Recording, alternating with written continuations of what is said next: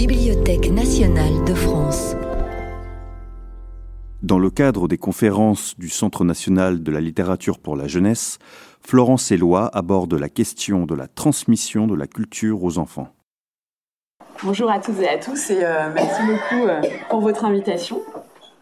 Euh, je m'appelle donc Florence Éloi et je suis enseignante-chercheuse en sciences de l'éducation à l'Université Paris 8 et au laboratoire CIRCEFT ESCOL que vous connaissez peut-être puisque certains collègues comme Stéphane Bonnery ont beaucoup travaillé sur la littérature jeunesse il s'agit d'un laboratoire qui travaille en particulier sur euh, les processus euh, de construction des inégalités face à l'école. Et donc pour cela, nous allons voir euh, ce qui se passe en classe, mais aussi de plus en plus ce qui se passe hors du cadre scolaire pour investir les processus de socialisation familiale ou encore au sein des institutions culturelles. Donc moi-même, je suis spécialisée sur les questions euh, d'éducation artistique et culturelle et de médiation culturelle. Et euh, j'ai notamment travaillé sur l'enseignement de la musique au collège, les orchestres d'enfants, la réception télévisuelle et la littérature de jeunesse. Je laisse ma collègue Véronique Soulet se présenter à son tour. Mais oui, donc je, suis Véronique Soulet. Euh, bibliothécaire, ex-bibliothécaire, j'ai rejoint, après avoir travaillé comme bibliothécaire, j'ai passé un master en sciences de l'éducation à Paris 13, ce qui m'a permis de rejoindre l'équipe euh, euh, de Experis sous la direction de Gilles Brougère euh, pour faire des participer à des recherches collectives. Puis j'ai été accueillie dans l'équipe de Florence Éloi et de Stéphane Bonnery pour participer à cette recherche sur les livres, sur la littérature de, de jeunesse. Donc par ailleurs, je suis euh, très présente à la BNF, on va dire. Donc, je fais partie du comité de rédaction de la revue des livres pour enfants et du comité euh, sur le jeu vidéo et les applications numériques. Et puis je termine la présentation, donc à faire, je fais mon curriculum. Euh, J'anime chaque semaine une émission sur une radio associative autour de la culture pour les enfants qui s'appelle Écoute, il y a un éléphant dans le jardin et que vous pouvez écouter sur le net. Voilà. Écoute, écoute, il y a un éléphant dans le jardin. J'ai apporté ma com, hein, donc euh, vous y aurez droit.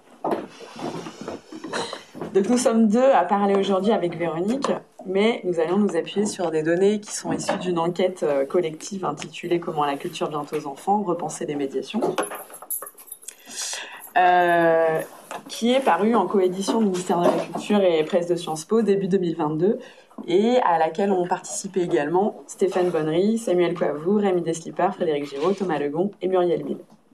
je vais commencer euh, par vous présenter rapidement cette euh, recherche. dans le cadre de ce projet, euh, nous avons pris le parti de définir la médiation de manière un peu décalée par rapport à l'usage ordinaire du terme dans le champ de la culture. Ainsi, nous n'avons pas défini la médiation comme activité spécifique destinée à permettre l'accès des publics à l'art dans les institutions culturelles, mais euh, nous l'avons appréhendé en tant que processus. Plus précisément, on a considéré que la médiation renvoyait à l'ensemble des mécanismes qui visent à l'orientation culturelle des publics, en l'occurrence dans notre recherche des enfants. Autrement dit, comment on accompagne, oriente, euh, voire contraint la façon dont les enfants s'approprient les, objets euh, culturels. Pour nous, ces choix étaient intéressants d'un point de vue théorique euh, par plusieurs aspects. Alors, premièrement, euh, la focale sur les médiations en direction de l'enfance est loin d'être anodine au niveau théorique, euh, puisque quand on s'intéresse aux enfants, les médiations sont d'autant plus visibles que les producteurs culturels vont s'adresser à un public qui est différent d'eux-mêmes, ne serait-ce que par l'âge. Pour le dire de manière très triviale, euh, les auteurs euh, ou illustrateurs jeunesse n'ont pas 5 ans, ni même 12 ans, à la différence de leur public. D'emblée, euh, le choix de travailler sur les enfants implique donc de prendre de la distance hein, par rapport à une conception d'une rencontre qui serait spontanée entre l'artiste et son public. Une conception qui serait en gros la suivante. Donc un artiste qui crée sans se soucier de sa réception et va rencontrer euh, son public, à savoir un public qui a les dispositions pour comprendre son œuvre. C'est en allant très vite le concept euh, de l'homologie structurelle chez Bourdieu. Et donc ce modèle, c'est une référence pour nous, mais le fait de parler de la production culturelle en direction des enfants va le questionner d'emblée, puisque du fait de la différence d'âge, il est difficile de postuler une connivence qui serait spontanée entre le créateur de l'œuvre et son public. Et c'est bien cela qui est intéressant, puisque ça va donner une, loupe, en quelque sorte, pour voir tous les processus de médiation qui vont être nécessaires pour qu'une œuvre rencontre effectivement son public. Deuxièmement, le fait de penser la médiation comme un processus apporte aussi, de notre point de vue, un gain théorique important dans la mesure où ça permet de dépasser dans tous les sens la définition institutionnelle de la médiation. D'abord parce qu'en se basant sur cette définition de la médiation, on peut voir que la médiation ne se limite pas aux intermédiaires culturels. En fait, la médiation, on va la retrouver dès la production des biens culturels, les producteurs ayant en tête les publics auxquels ils s'adressent et euh, des réceptions possibles de la part de ces publics. Ainsi, pour les auteurs jeunesse, on a pu voir comment ils intégraient, y compris inconsciemment, le fait de s'adresser à des publics d'enfants ou d'adolescents dans la manière euh, d'écrire. On retrouve également les processus de médiation du côté de la réception, puisqu'on va par exemple observer des processus de médiation entre pairs ou encore euh, au sein de la famille. Donc tout au long de la chaîne qui va de la production à la réception, on va pouvoir observer des décalages entre acteurs du point de vue de ces médiations, du point de vue des cadrages euh, des biens et pratiques culturelles. Et donc, euh, ce qu'on a cherché à voir hein, en, appréhendant la médiation euh, au sens large, c'est qu'il y, a des chances pour que le cadrage en bout de chaîne soit différent de celui imaginé en amont. Ensuite, en pensant la médiation comme un processus, on déborde aussi du périmètre de l'acception institutionnelle de la médiation, puisqu'on peut observer de tels processus aussi dans les industries culturelles.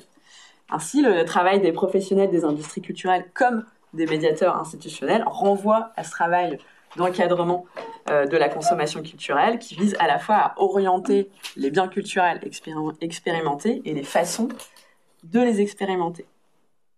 Donc quand on dit cela, ça ne revient évidemment pas à euh, balayer les spécificités euh, des différents champs professionnels, hein. mais l'intérêt, ça va être de mettre au jour d'autres lignes de partage que celles qui sont mobilisées au quotidien euh, par ces acteurs pour décrire ce qui ferait la spécificité de leur travail, par opposition à d'autres logiques professionnelles ou artistiques. Donc ça permet finalement de mettre en perspective hein, le, travail de médiateurs institutionnels. Par exemple, un élément qui semble structurant dans l'identité professionnelle des médiateurs est le fait qu'ils perçoivent leur action comme euh, désintéressée par opposition aux professionnels des industries culturelles. Mais en cherchant à dépasser cette opposition qui est faite d'emblée, on peut, euh, par exemple, identifier dans les industries culturelles à large diffusion des logiques qui peuvent renvoyer aussi à des politiques publiques telles que la démocratisation culturelle. Donc en fait, il y a des lignes de partage qui peuvent être pas si claires que ça, en fait, euh, quand on appréhende euh, la médiation comme un processus. C'est dans cette logique qu'on a volontairement exploré des terrains variés, dont voici le détail. Donc je ne vais pas les présenter un par un parce que ce serait un peu fastidieux. sur l'ensemble de ces terrains, on a cherché à dérouler la chaîne de la médiation, de la production jusqu'à la réception, et donc à explorer tous ces terrains de manière transversale.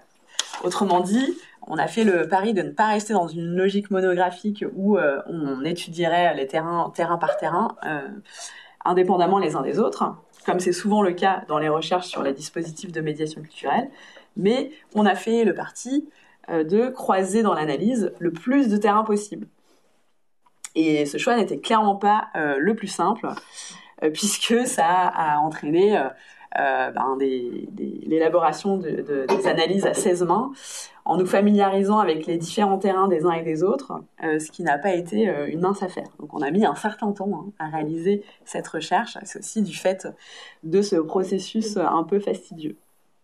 En même temps, ça a permis de prendre à bras le corps la commande du ministère de la Culture qui est à l'origine de la recherche et qui finance le projet, puisque bah, cette commande, elle avait pour objectif de travailler à l'élaboration de grilles d'analyse de la médiation culturelle qui dépassent l'approche monographique qui euh, prévaut euh, le plus souvent. Et puis pour nous, ça nous paraissait aussi plus intéressant au niveau théorique hein, euh, d'être dans cette approche transversale en, comprenant toute cette diversité là en termes de, de champs culturels, de domaines culturels.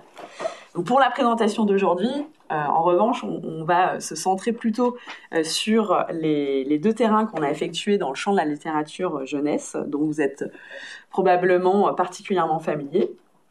Mais pour autant, on va quand même se servir des autres terrains comme contrepoint.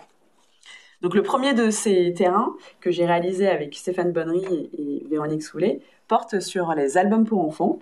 Donc l'idée euh, pour ce terrain, ça a été de compléter des travaux qui avaient été réalisés au sein des l'école, donc notre, laboratoire, sur euh, la famille euh, et sur les médiathèques, en enquêtant auprès des, des maisons d'édition et des auteurs illustrateurs.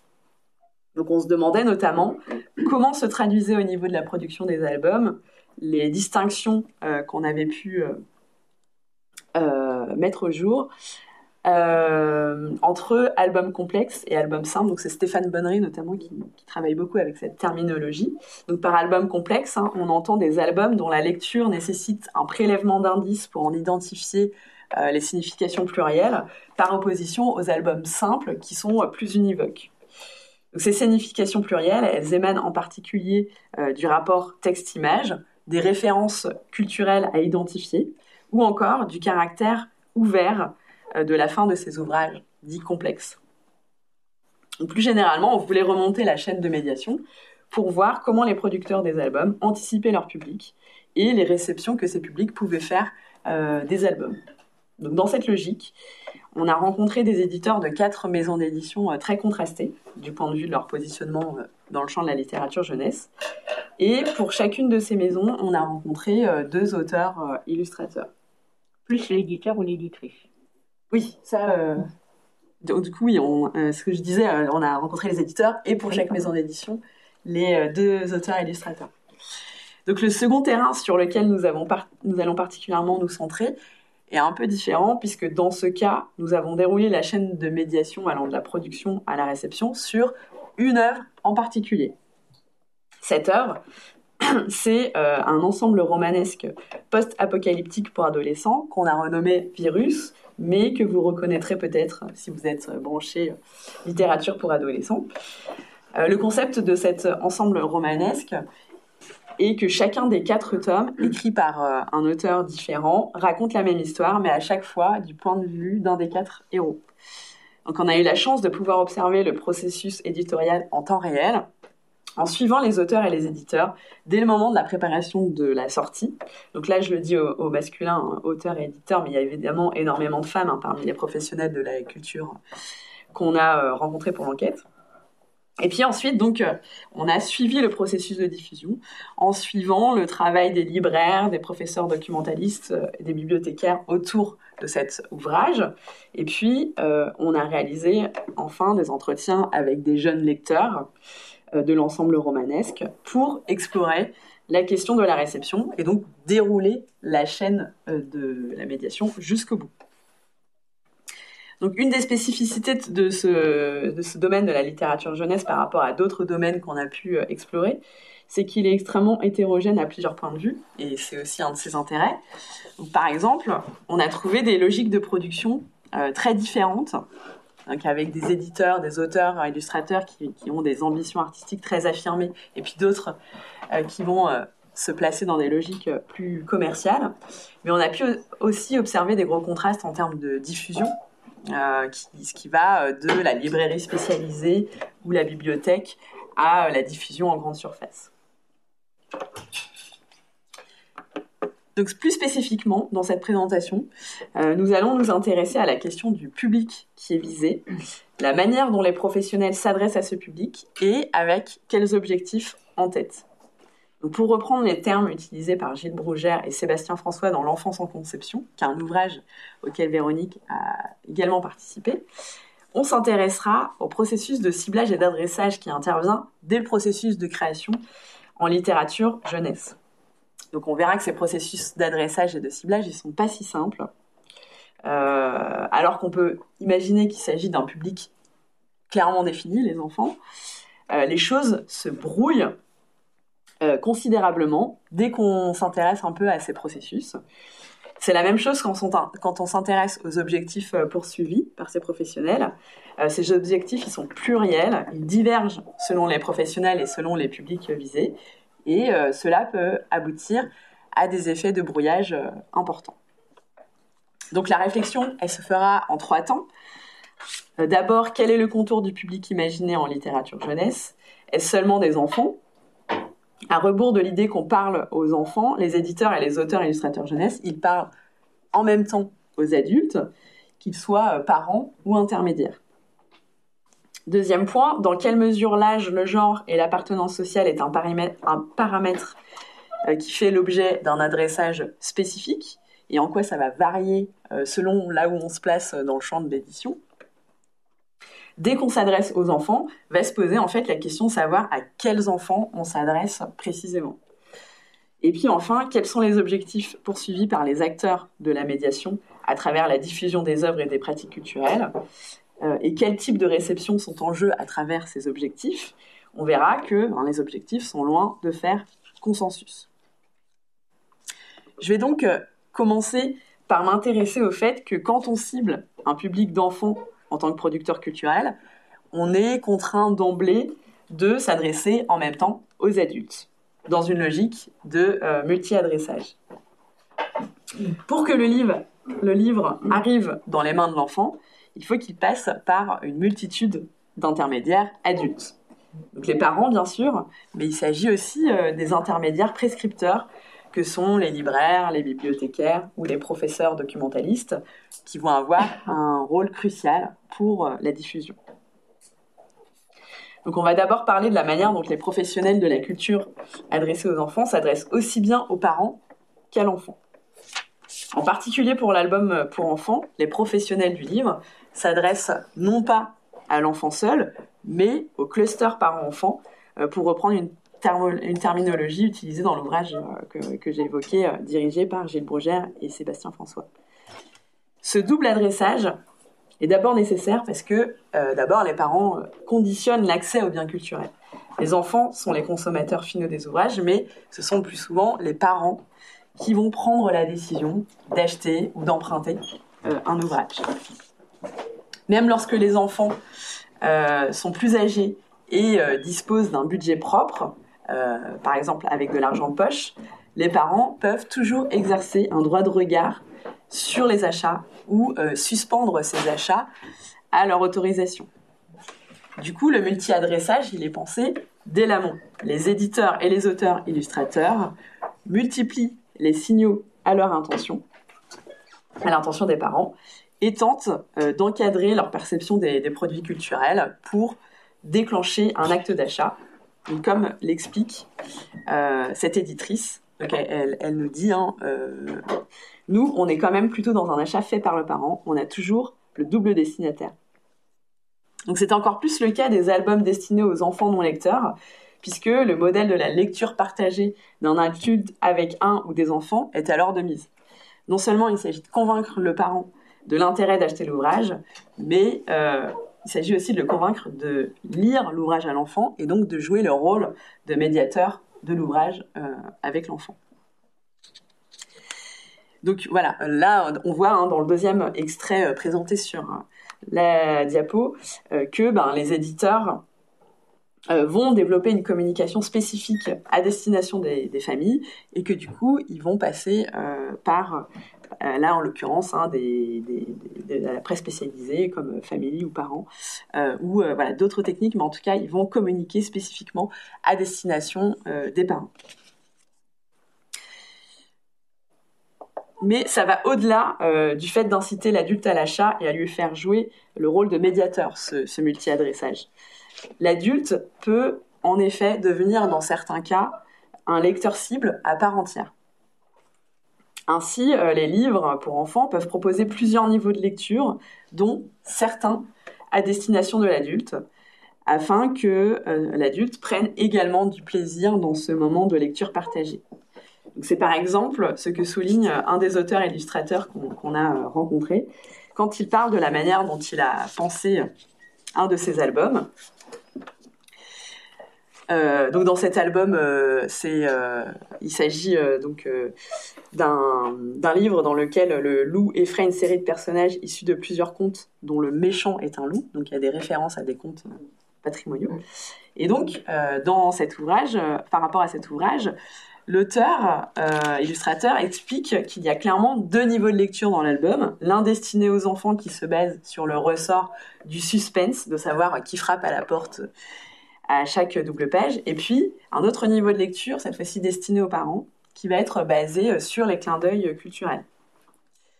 il faut souligner que la présence de ces niveaux de lecture destinés à l'adulte va plutôt se retrouver du côté des maisons d'édition et des auteurs-illustrateurs proches du pôle le plus légitime de l'édition jeunesse, puisque hein, c'est dans ces maisons d'édition euh, qu'on va retrouver le plus d'albums complexes, pour reprendre la terminologie évoquée tout à l'heure. Et donc, dans la pluralité euh, des niveaux de lecture est justement une des caractéristiques.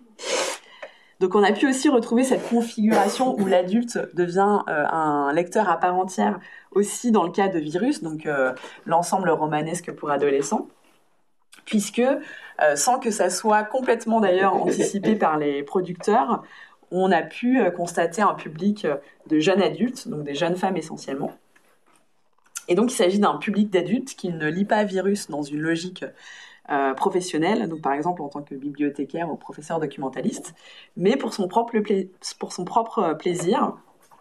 Et donc progressivement, ça s'est aussi imposé comme une cible des opérations de, communication mises en place par les éditeurs, puisque ce public euh, s'est avéré relativement important. Enfin, euh, les adressages visent également un autre type d'adultes, à savoir les intermédiaires du livre. Là, dans le cas des, des, terrains sur la littérature jeunesse, donc les professionnels en charge de la diffusion. Pour que les ouvrages puissent arriver jusqu'au lecteur, encore faut-il qu'ils soient diffusés par ces intermédiaires et que ces intermédiaires assurent un travail de prescription efficace. on a pu particulièrement mettre euh, en évidence cette dimension euh, du pluriadressage euh, au sujet de virus, puisque on a pu interroger sur ce terrain-là les professionnels qui sont les plus concernés par la diffusion. Ainsi, dans les éléments de communication, une partie de ces éléments est pensée en direction des libraires et des blogueurs pour qu'ils les répercutent au public finaux, comme euh, l'explique le responsable marketing de Virus.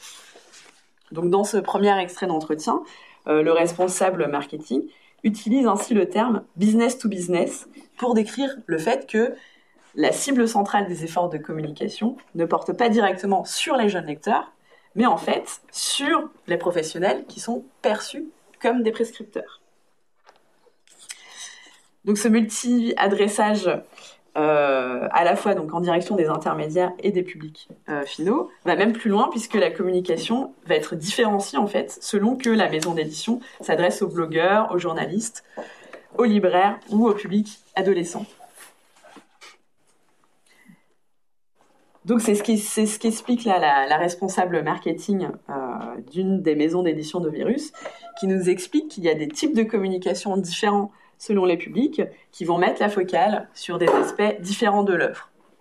Donc, il s'agit d'interpeller les journalistes et les blogueurs par l'originalité du concept donc de cet ensemble romanesque qui est écrit euh, à quatre auteurs euh, euh, et qui présente quatre visions subjectives de la même histoire. Donc, c'est ça qui est vraiment mis en avant quand on s'adresse aux, intermédiaires perçus comme des, prescripteurs qui peuvent communiquer sur l'ouvrage. Mais pour les libraires, la logique est un peu différente, puisqu'il s'agit de leur donner des outils pour donner envie aux jeunes lecteurs d'acheter le livre. Donc là, on va être davantage sur la thématique post-apocalyptique qui peut attirer les lecteurs, ou, euh, voilà, des choses qui sont plus relatives à l'histoire. Enfin, nous avons pu également faire une observation qui, sur le coup, nous a fortement euh, surpris. Donc, on avait repéré une campagne d'affichage 4 euh, par 3 dans le métro sur euh, virus au mois de janvier. Donc, l'ouvrage était sorti en septembre, donc après les fêtes de Noël. Et donc, on a interrogé le responsable de la diffusion à ce sujet. Et donc, contrairement à ce que nous pensions dans une grande naïveté, la campagne d'affichage n'était pas destinée aux jeunes lecteurs, comme euh, on peut le voir là dans le dernier verbatim, mais aux libraires pour les convaincre de garder les exemplaires de virus et de continuer à les mettre en avant après la période de Noël. Puisque souvent, en fait, euh, les libraires, ils vont considérer que euh, le buzz, il est un peu terminé après Noël, on passe à autre chose, quoi. Et donc, c'est pour éviter cet effet-là que la campagne d'affichage a été mise en place. Donc on voit donc comment euh, toute une partie de l'adressage est spécifiquement adressée aux intermédiaires qui vont participer à la diffusion de l'œuvre. Euh, comme nous avons moins exploré les intermédiaires en charge de la diffusion sur le terrain des albums, nous n'avons pas de données équivalentes sur ce terrain dans le cadre de cette recherche, mais en réalité, on trouve des processus tout à fait comparables à ce qu'on a pu observer pour Virus dans le cas des albums jeunesse, comme a pu le voir euh, Véronique dans une autre de ses recherches. Donc je lui laisse la parole pour qu'elle en dise un mot. Dans l'autre recherche, donc pour le livre Enfance et Conception, j'ai travaillé dans une maison d'édition. Euh, vous avez vu qu'en sociologie, on anonymise toujours les noms des auteurs, des, des éditeurs, etc. Mais qu'évidemment, vous reconnaissez qui se cache derrière quoi. Bon, mais moi, je vais pas cacher euh, chez qui j'ai travaillé. Donc, j'ai travaillé chez Thierry Magnier, qui m'a accueilli dans sa maison d'édition pour suivre la production de deux albums que j'ai suivis depuis la conception, c'est-à-dire quand l'idée germait dans la tête des auteurs, jusqu'à l'arrivée sur les tables des libraires. L'objet de la recherche était de savoir euh, où se situait l'enfant de quelle façon l'enfant était pensé, réfléchi, investi, euh, présent dans la conception et dans la, euh, diffusion et dans la médiation autour, euh, autour d'un album. Donc j'ai assisté à toutes, à toutes les réunions de travail, à toutes, à toutes les étapes jusqu'à la librairie. Et donc, comme vient de le dire Florence, d'abord pour s'apercevoir que l'enfant, c'est très très vague, on n'en parle pas.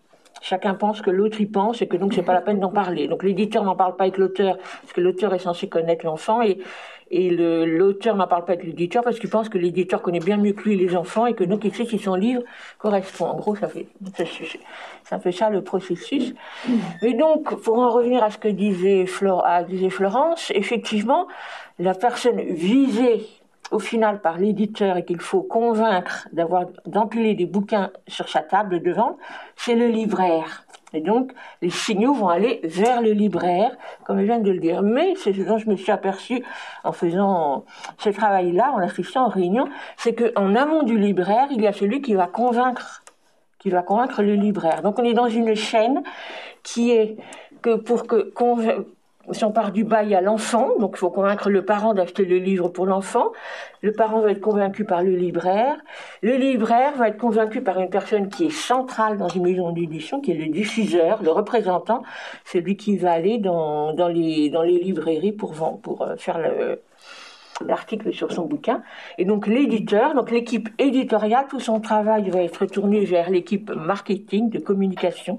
Donc un point qui est fort, c'est que la réunion de préparation où on va présenter aux diffuseurs les livres, les représentants c'est un moment crucial qui, file un stress pas possible aux éditeurs parce qu'il faut qu'ils convainquent en une minute, parce que les journées sont très longues de présentation, il y a beaucoup de livres, donc en une minute, il faut qu'ils convainquent les diffuseurs que ce livre-là, il faut le vendre au mieux auprès, des libraires. Et la façon de vendre au mieux aux diffuseurs l'intérêt d'un livre, c'est de le toucher personnellement, affectivement. -dire on pense pas du tout à la personne finale qui est l'enfant, donc un livre bien écrit par exemple, mais il faut le séduire. Or, comme ces réunions se font trois mois avant la sortie du livre, le livre n'est pas prêt, n'est pas imprimé, donc ils n'ont dans les mains que deux doubles pages et la couverture. Ce qui fait que cette couverture devient un enjeu central. Et moi, qui en tant que bibliothécaire, naïvement ai étudié pendant des années les couvertures de livres dans les comités de lecture, savoir comment cette couverture s'adressait aux enfants, elle n'est pas du tout pensée pour, pour plaire aux enfants. Elle est pensée pour plaire aux diffuseurs et pour qu'elle plaise au libraire pour qu'il l'empile sur, euh, sur sa table. Donc, le point, le, dans cette euh, chaîne de médiation, l'enjeu essentiel, c'est le diffuseur. Et non pas, et non plus seulement le libraire, et encore moins les parents, et encore moins l'enfant. fin de parenthèse. De quand on s'adresse aux enfants, on est donc contraint de s'adresser aussi aux adultes, euh, comme on a pu le voir dans ce premier temps de la présentation. Et donc on est dans une logique de multi-adressage. ce multi-adressage, on peut le retrouver sur certaines formes en littérature dite généraliste, comme par exemple le fait de viser les libraires à travers une campagne d'affichage. Mais cependant, le fait qu'on soit, qu'on parle d'un public enfantin, rend cela d'autant plus visible. Comme je le disais en introduction concernant l'effet loupe que peut avoir la focale jeunesse sur les processus de médiation.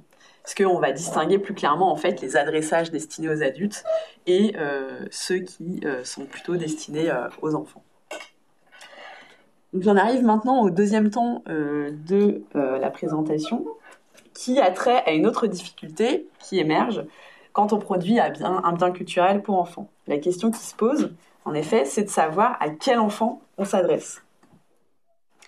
Donc la manière euh, dont les, éditeurs et les auteurs illustrateurs vont se positionner par rapport à cette question va être très révélatrice de leur positionnement euh, dans le champ de euh, l'édition jeunesse.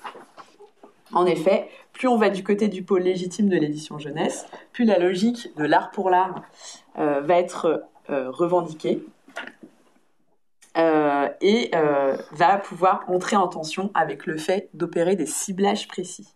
Autrement dit, les maisons d'édition et les auteurs illustrateurs du côté du pôle de la légitimité culturelle vont, revendiquer le fait de s'adresser à un public universel plutôt que de s'adresser à tel ou tel type d'enfant.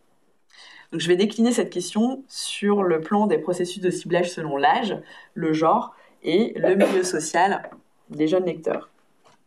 Donc je vais commencer par l'âge qui est traité de manière très différenciée selon les maisons d'édition qu'on a étudiées. Comme on peut le voir, euh, dans les différents extraits d'entretien présentés sur le diaporama. Ainsi, euh, dans une maison d'édition à grande diffusion qui va distribuer beaucoup en supermarché, la directrice éditoriale, elle opère des distinctions très fines entre âges, ce qui va se traduire dans des collections spécifiques ou euh, même des titres de recueils d'histoires qui, qui mentionnent l'âge. Par exemple, les plus belles histoires du soir de mes trois ans. Euh, ces collections, elles présentent des contenus qui sont pensés comme adaptés au mieux à l'âge des enfants ciblés. Donc, comme l'explique l'éditrice euh, dans l'extrait projeté. Euh, les différentes fêtes, différences faites en fonction de l'âge renvoient, hein, comme elle l'explique, à un souci d'adapter le format de l'album, mais aussi le vocabulaire utilisé par rapport à l'âge de l'enfant. Donc elle nous dit ainsi, ça je ne l'ai pas mis sur, sur le diaporama, mais elle nous dit, entre 3 et 5 ans, on ne fait pas la même chose, on n'a pas la même complexité d'image, on n'a pas évidemment la même quantité de texte en vocabulaire. Enfin, tout est effectivement adapté. Fin de citation. Donc cela correspond à l'idée aussi présente dans l'entretien, euh, je l'ai pas mis non plus sur le diaporama, qu'elle n'est pas censée se faire plaisir à elle-même à travers les albums qu'elle sort, mais qu'il faut que ces albums soient au service euh, des besoins du jeune lecteur. Donc elle dit, tout le travail de l'éditeur, c'est de mettre son goût de côté. Moi, je ne fais pas forcément les livres que j'aimerais acheter. À l'inverse, d'autres éditeurs de franges plus de l'édition jeunesse mettent l'accent sur le fait qu'il n'y a pas de ciblage précis d'une classe d'âge, dans une logique beaucoup plus universaliste, avec l'idée qu'un bon texte euh, euh, doit plaire à tout le monde, quel que soit l'âge. Donc là, on voit dans le, dans le, dernier verbatim euh, que euh, effectivement il y, a, cette mise à distance là des, ciblages en termes d'âge.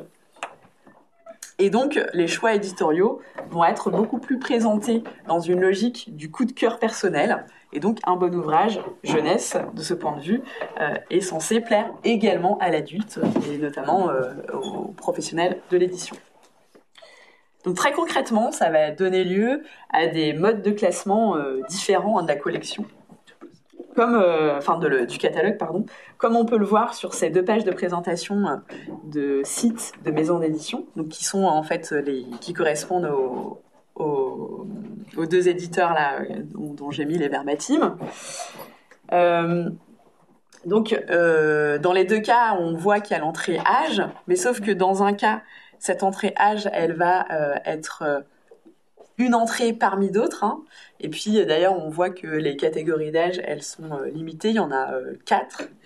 Tandis que dans le deuxième cas, on voit que l'entrée par âge, c'est vraiment la première entrée pour naviguer dans le catalogue. Et puis, c'est un petit peu plus fin, les, catégories d'âge qui sont données, dans le deuxième exemple.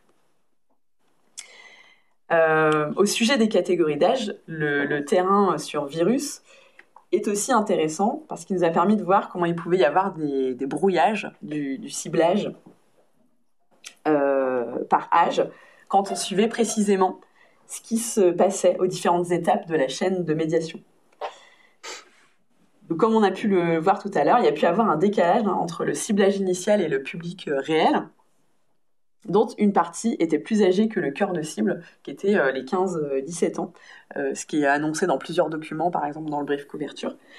Mais même entre les auteurs, en fait, il y a débat pour savoir si les quatre tomes de l'ensemble s'adressent au même âge avec euh, certains tomes qui vont être perçus euh, comme s'adressant à des adolescents un peu plus âgés que d'autres, qui sont euh, considérés comme accessibles à des plus jeunes. Et ce qui est amusant, c'est de voir que, bah, selon les auteurs, ils vont pas forcément considérer que ce sont les mêmes tomes qui vont s'adresser à des adolescents plus âgés ou pas. par exemple, euh, un des auteurs qu'on a interrogé considère que c'est son tome qui s'adresse aux plus âgés, euh, mais quand on interroge une autre euh, des, auteurs, elle considère que son tome aussi s'adresse à des plus âgés, avec celui de son collègue donc qu'on a précédemment interrogé, mais son collègue lui considère que c'est seulement le sien, sachant qu'en fait il y a un enjeu en littérature pour adolescents à s'adresser aux plus âgés, où il y a une forme de gain de légitimité. En plus on va s'adresser à des adolescents âgés, et plus finalement on se rapproche du modèle de la littérature euh, généraliste et donc euh, il y a ce, gain aussi qui est, de légitimité qui est euh, en jeu dans ce ciblage d'adolescents censés être plus âgés. Donc voilà pour l'âge. les adressages genrés sont peut-être encore plus clivants dans le champ de l'édition jeunesse que les adressages d'âge. D'une manière générale, c'est une forme de différenciation qui n'est que très rarement revendiqué par les professionnels. C'est le cas même chez les éditeurs à large diffusion, euh, et euh, dont je vous ai mis sur la diapo un extrait d'entretien qui donne particulièrement, euh, oui, un extrait pardon du catalogue qui donne particulièrement à voir hein, ces, ciblages. Donc on voit assez rapidement à quel genre s'adressent les, les, deux les, deux catégories euh, pour lire ensemble Petit garçon et Princesse parfaite.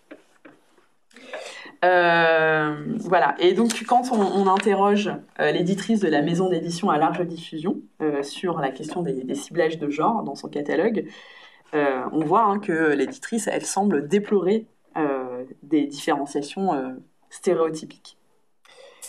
En outre, elle précise que la plupart des collections genrées sont sous-traitées euh, ce qui montre que euh, ces collections sont peu valorisées, euh, vont représenter en fait le sale boulot, pour reprendre le terme d'un sociologue qui s'appelle Hughes. Et donc, quand on évoque la collection Petite fille, petit garçon, l'éditrice répond c'est un packager extérieur. Mais enfin bon, c'est sous notre marque, donc on l'assume. Donc on voit déjà que, euh, y compris quand dans le catalogue il y a des aspects genrés, euh, les éditeurs ils sont pas forcément à l'aise euh, avec cet aspect genré de leur catalogue. Et donc dans c'est Véronique qui a, réalisé l'entretien. je pense que à ce moment-là, elle n'était pas forcément très à l'aise. Mais ce qu'on peut préciser, c'est que quand on demande à faire des entretiens avec les éditeurs, il y a ceux qui vous ouvrent grand les portes.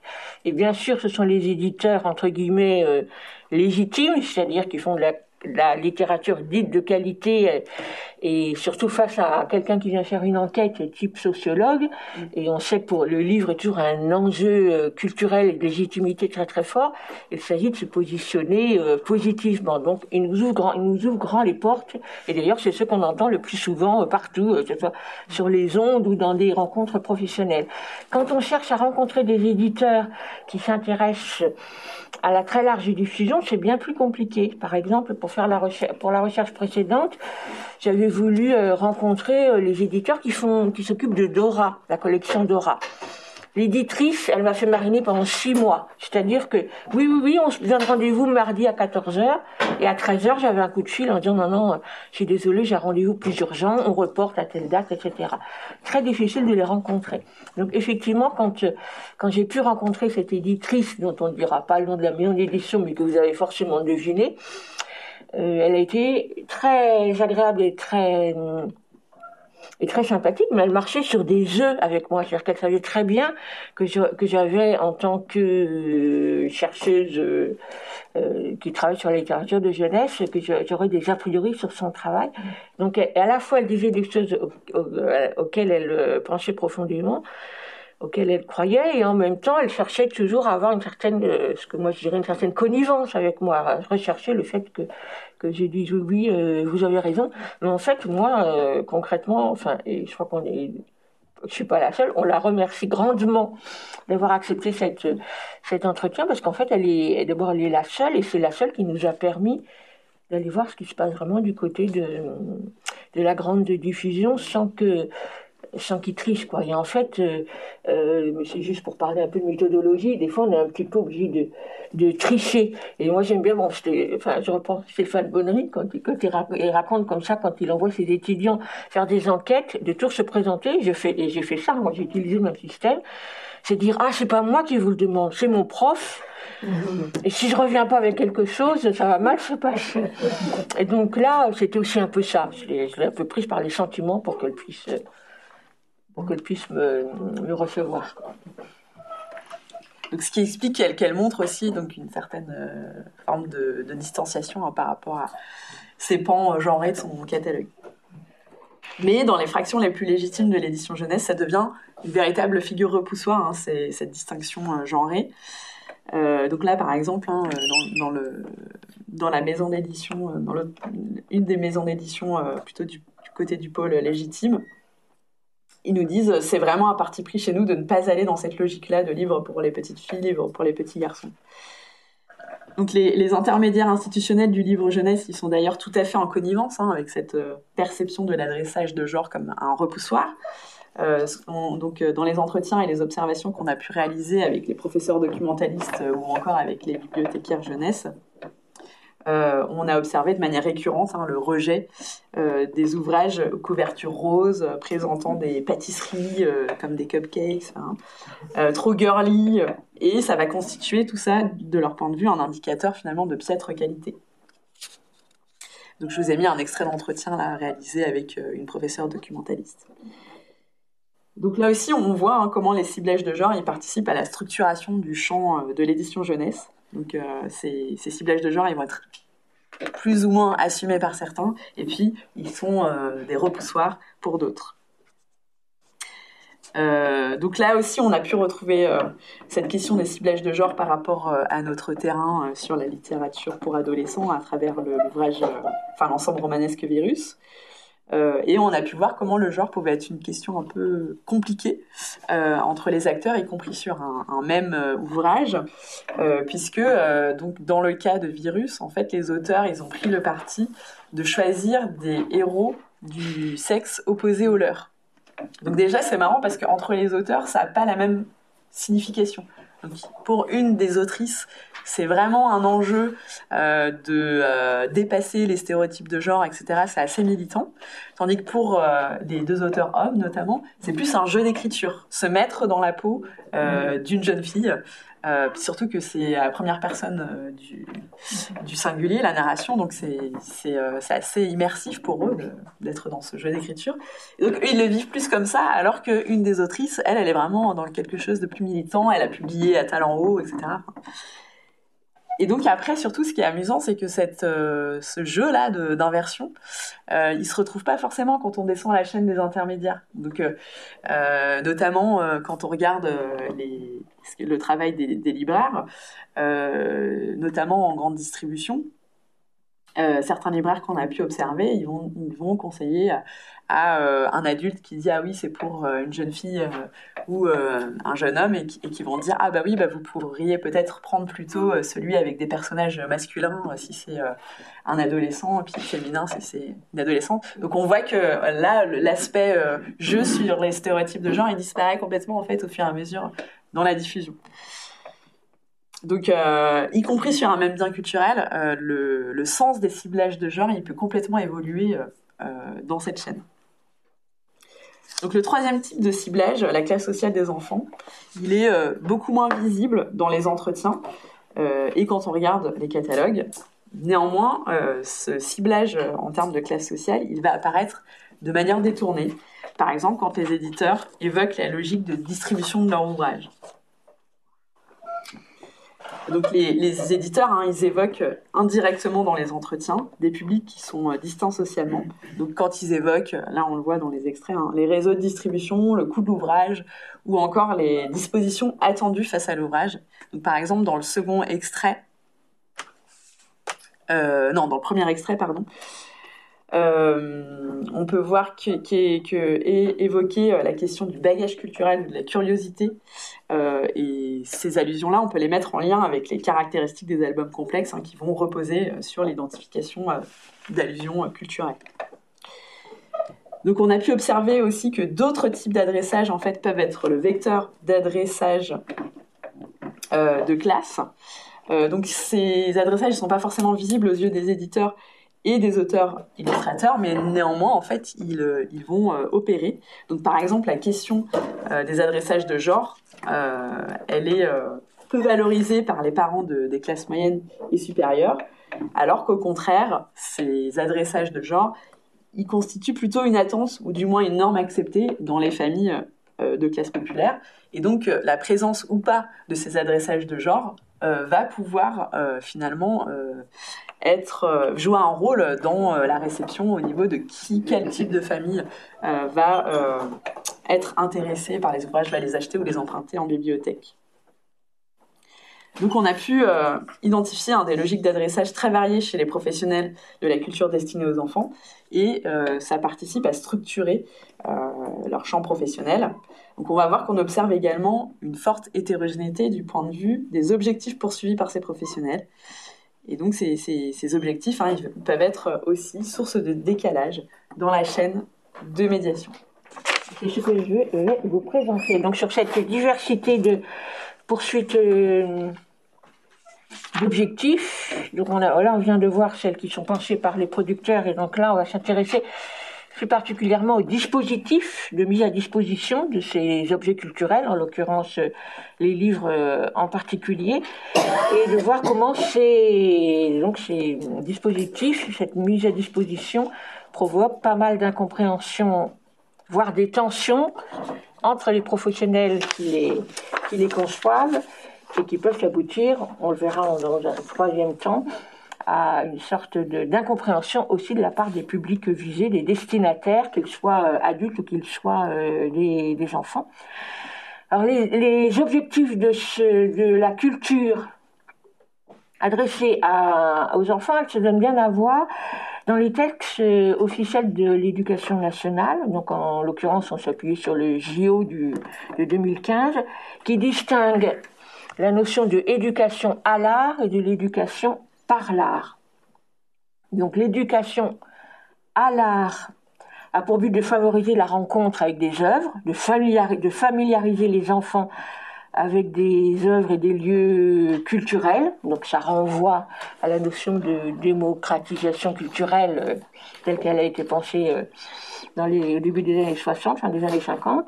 Mais elle a aussi pour but, cette éducation à l'art, d'apporter des connaissances artistiques ou culturelles spécifiques, ou encore d'initier à des pratiques culturelles et artistiques et à la façon et au mode de réception légitime, c'est-à-dire qu'on va apprendre aux enfants à connaître et apprécier certaines œuvres, à savoir utiliser des grilles de, lecture, à savoir utiliser le bon vocabulaire pour parler euh, de l'image, du texte, du rapport texte-image, euh, etc. L'éducation par l'art, elle, elle repose plus sur l'idée que l'art en tant que tel aurait des pouvoirs d'émancipation et de remédiation, c'est-à-dire qu'avec l'éducation par l'art, on va lutter contre l'échec scolaire, on va œuvrer pour l'apprentissage de la citoyenneté, pour le vivre ensemble, ou simplement pour, euh, pour l'épanouissement de l'individu. Alors donc là, je viens d'utiliser le mot éducation qu'on n'avait pas encore utilisé jusqu'à présent, mais le mot éducation, euh, il est à prendre au sens large, hein, pas seulement au sens euh, scolaire, bien évidemment. Euh, donc moi, j'ai repris une, définition qui me plaît bien, qui s'appelle, qui est celle de Durkheim, l'éducation est l'action exercée par les générations adultes sur celles qui ne sont pas encore mûres pour la vie sociale. Euh, Florence, est-ce que ça te va comme définition? Parce que comme tu es un peu la spécialiste. euh, Oui, ce qui est important euh, là de retenir, c'est que effectivement, quand on parle d'éducation, on n'est vraiment pas que sur le champ scolaire, mais voilà, on, est sur une exception beaucoup plus large. Et l'éducation scolaire est vraiment un type d'éducation spécifique parmi bien d'autres qu'on va pouvoir retrouver dans le champ de la famille, euh, des institutions culturelles, etc., etc. Donc il nous a semblé intéressant d'utiliser cette euh, distinction, éducation à l'art, éducation par là, pour observer les façons de faire, les pratiques, les prises de position des professionnels de la culture sur les différents terrains euh, qu'on a, euh, qu'on a observés. Et bon, déjà pour commencer, hein, comme l'a déjà dit Florence, on observe que tous ces acteurs culturels, ils se positionnent que plus ces acteurs se positionnent dans le champ le plus légitime de la culture pour l'enfant, plus ils défendent une version très généraliste euh, de la culture, avec une, euh, une vision de l'enfant qui serait euh, dotée d'une sensibilité artistique qui n'a rien à envier à celle des adultes, à un enfant artiste, un enfant euh, poète et qui euh, euh, qui renvoie des, des définitions de l'enfance très particulières entre l'enfant en, en l'enfant entre le- qui renvoie aussi à des notions de sociales de ces enfants, on y viendra tout à l'heure. Et donc penser l'enfant, le destinataire comme un enfant artiste, on se on se positionne dans une logique de l'éducation à l'art. Ça, c'est une position qui est défendue le plus par ceux, par les producteurs et les médiateurs qui sont du côté du champ légitime de la culture. On l'a vu avec, avec les maisons d'édition. A contrario, plus les acteurs se placent en marge de ce pôle légitime, plus ils ont tendance à poursuivre des finalités extra-artistiques.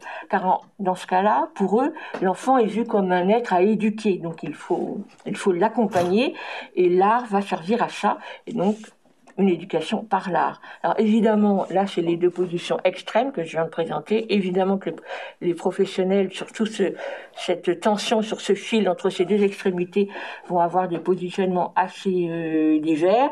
On va savoir aussi, on va aussi mettre en avant que les objectifs de cette éducation, qu'elle soit par l'art ou à l'art, n'est pas comprise de la même manière ni partagée de la même façon par tous ces professionnels, quel que soit l'endroit où ils se situent, dans cette chaîne de transmission, d'où un certain nombre d'incompréhensions et des tensions sur comment faire sur le terrain. Alors on va commencer par euh, cette notion de éducation par l'art. Et première euh, constatation, c'est que cette éducation par l'art, elle occupe beaucoup de place dans les discours des professionnels qu'on a rencontrés. Ils lui attribuent beaucoup de bénéfices, de très nombreux bénéfices, qui n'ont et donc pas de lien avec l'art lui-même, mais d'après tous ces professionnels qu'on a rencontrés, l'art aurait des vertus éducatives variées qui peuvent être très importantes qu'on a catégorisé en trois points. Sensibiliser les enfants et les ados sur certains sujets, voire les former ou même les transformer, voire avoir une volonté affirmée de transformer la société. Ce serait ces trois points qui sont mis en avant par les professionnels. Alors le premier point, informer et faire réfléchir les enfants, c'est-à-dire les sensibiliser. C'est ce qu'on entend très souvent dans les échanges qu'on a pu avoir avec ces professionnels.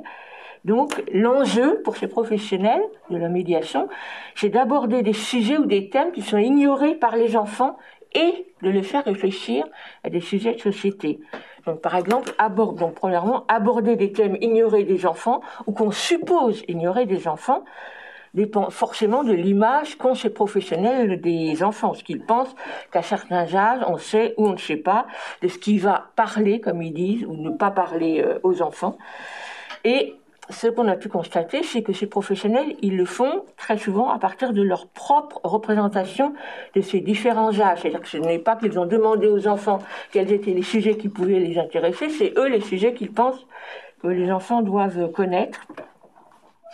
Et c'est à partir de là qu'ils vont, euh, qu'ils vont euh, opérer. Bon, cette observation, cette euh, dimension-là, c'est, et, euh, ils en parlent beaucoup, mais c'est pas celle qu'on a observée le plus sur nos terrains. Euh, certainement parce qu'en fait, euh, On a rencontré peu d'enseignants, c'était pas l'objet de, la recherche, et donc c'est surtout auprès des, enfin, les professeurs documentalistes, bien évidemment, qui sont des enseignants, et donc souvent, ce que nous ont dit les professionnels, c'était de nous dire, les professionnels de la culture, c'était de nous dire que c'était les enseignants qui se plaçaient dans cette euh, dynamique-là, dans cette ligne-là, d'aborder via l'art, par là, des sujets ignorés des enfants.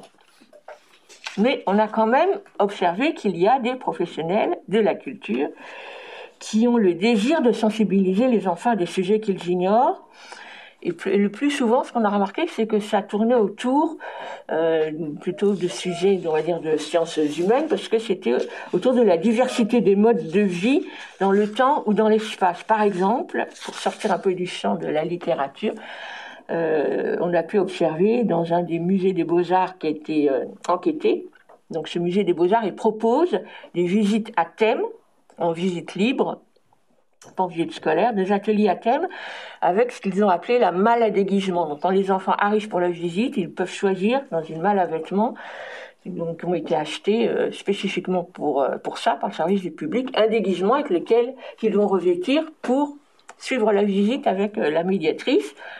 Entre parenthèses, on dira que les filles choisissent le plus souvent un habit de princesse, que les garçons choisissent le plus souvent le costume du pirate ou le costume euh, de, chevalier ou de, mousquetaire, et que donc, une fois que les enfants ont revêtu leur, euh, leur déguisement, la médiatrice va choisir de montrer et de, commenter des tableaux qui font écho au costume que les enfants euh, ont enfilé. Donc, elle va présenter des tableaux qui présentent des personnages représente de ces, personnages-là euh, spécifiquement. Et pour la et pour la médiatrice, le fait de faire ça, l'objectif en faisant ça, elle nous, elle nous l'a dit très clairement, c'est que son objectif était de sensibiliser les enfants aux variations du costume à travers les temps. Donc ce n'était pas les sensibiliser à l'œuvre artistique et comment l'œuvre, euh, ce que représente l'œuvre, mais plutôt l'objet, le contenu de l'œuvre d'un point de vue euh, plus historique. Donc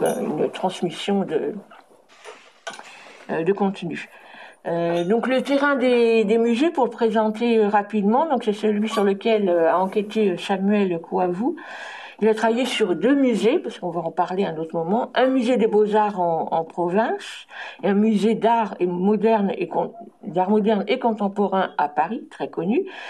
Et qui, ces deux musées ont la spécificité de ne pas présenter des œuvres destinées aux enfants, mais dans le volet médiation de ces musées, il y a un volet médiation vers le jeune public qui est important. Je voulais le situer parce que là, jusqu'à présent, on a parlé de littérature destinée à la jeunesse. Là, on parle d'œuvres qui ne sont pas destinées à la jeunesse, mais sur lesquelles sont opérées des actions de médiation. Et que là aussi, selon les terrains de recherche, ont été étudiés euh, spécifiquement.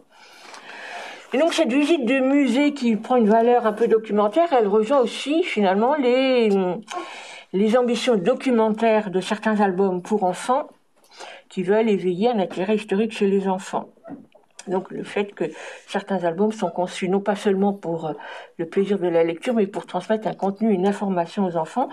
Et, cet objectif-là de ces albums ne fait pas consensus parmi les professionnels qu'on a rencontrés, en particulier les bibliothécaires, mais pas seulement, qui soulignent, celles qu'on a rencontrées, c'est des filles essentiellement, qui souligne le, hiatus qu'il y a pour, pour, pour, euh, pour elles en tant que professionnelles entre leur volonté à elles de mettre en avant la dimension artistique d'un album, d'intéresser les enfants à, à l'écriture, à la qualité de l'image, et la demande des enseignants, encore une fois, c'est reporté sur les enseignants, qui auraient des intérêts pédagogiques euh, qui seraient différents, enfin, que leur position à elles, bibliothécaires, serait en contradiction avec les objectifs pédagogiques des enseignants, qui eux seraient, sont plus intéressés par la thématique.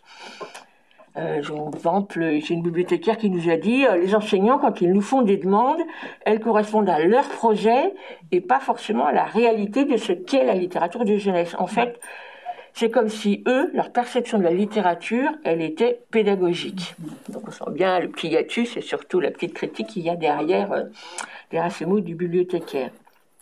Donc, premier objectif de cette euh, sensibilisation par, l'art, les sujets qu'ils ignorent. Le second point, c'est les sensibiliser sur les sujets de société. Et ça, on l'a vu sur beaucoup de terrains, qu'il s'agit d'apprendre des choses aux enfants, mais aussi de les sensibiliser à des questions de société qu'ils euh, leur faire appréhender donc par, euh, par une expérience artistique. Par exemple, sur le terrain du théâtre, là c'est Rémi Deslipierre qui a enquêté dans un théâtre jeune public dans une ville, dans une grande ville de province. Ce théâtre programme des spectacles jeunes publics. Donc là, on revient à des œuvres destinées particulièrement à des enfants.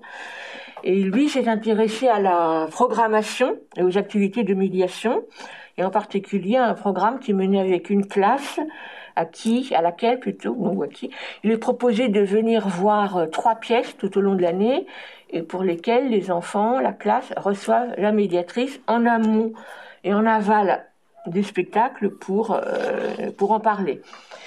Et l'un des cycles, le, théâtre choisit un fil conducteur chaque fois pour faire sa programmation de, de spectacle. Et l'un des fils directeurs qui avait été choisi l'année où Rémi a travaillé, c'était le thème de la migration.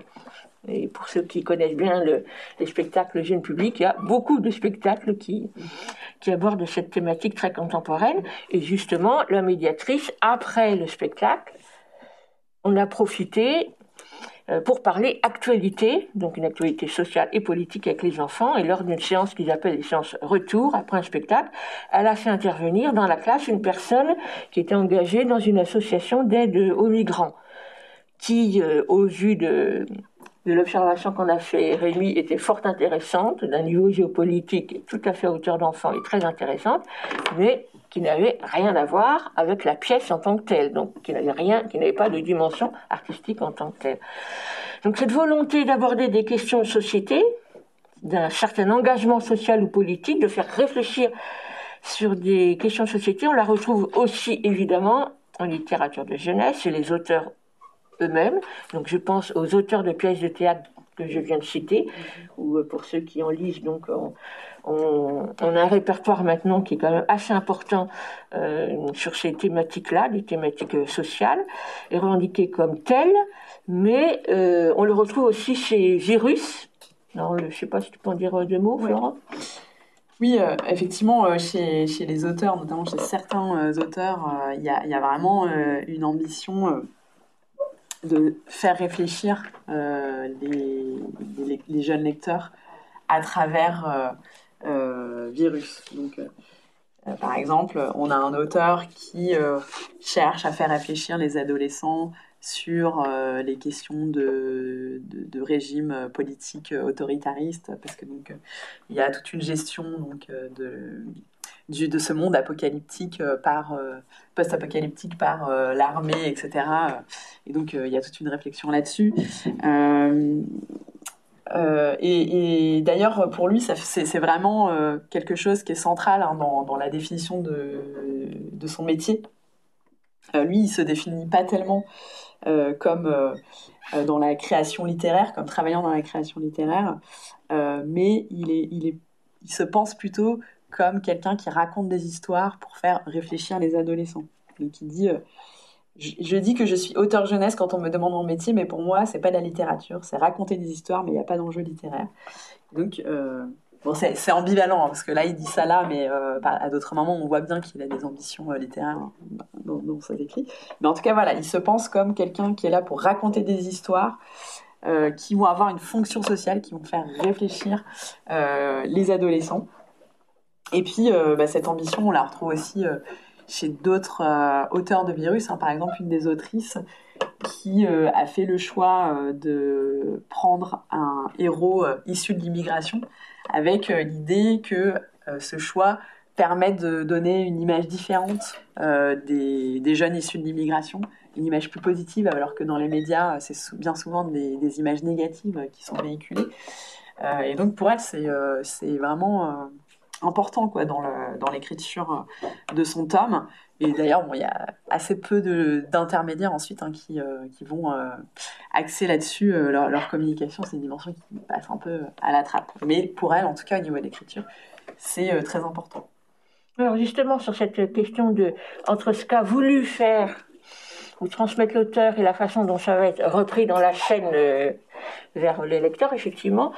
Euh, il y a, ça peut être partagé par les éditeurs, ça peut ne pas l'être. Donc, dans l'exemple que tu donnais de, virus, ça ne se retrouve pas, par exemple, dans les documents de communication que va fournir euh, le service enfin, le service marketing au libraire. Donc, cette notion-là ne sera pas reprise ou encore, euh, je pense à une autre maison d'édition, enfin à une maison d'édition d'albums, donc c'est la fameuse qui travaille euh, dans une maison d'édition à large diffusion, qui elle euh, nous a dit qu'elle n'allait pas publier des albums où il y a des réfugiés syriens, parce que, entre guillemets, j'ai bien aimé ça, ce n'est pas son créneau, ce n'est pas le créneau de la maison, donc elle le laisse à d'autres. Même si elle reconnaît que c'est un sujet important, ce n'est pas son créneau. Donc les positions sont quand même sont assez diverses. Bah, et même dans le cas de virus, d'ailleurs, il y a eu un débat entre euh, les éditeurs et euh, cet auteur-là qui était beaucoup sur les questions autoritarisme, violence armée, etc.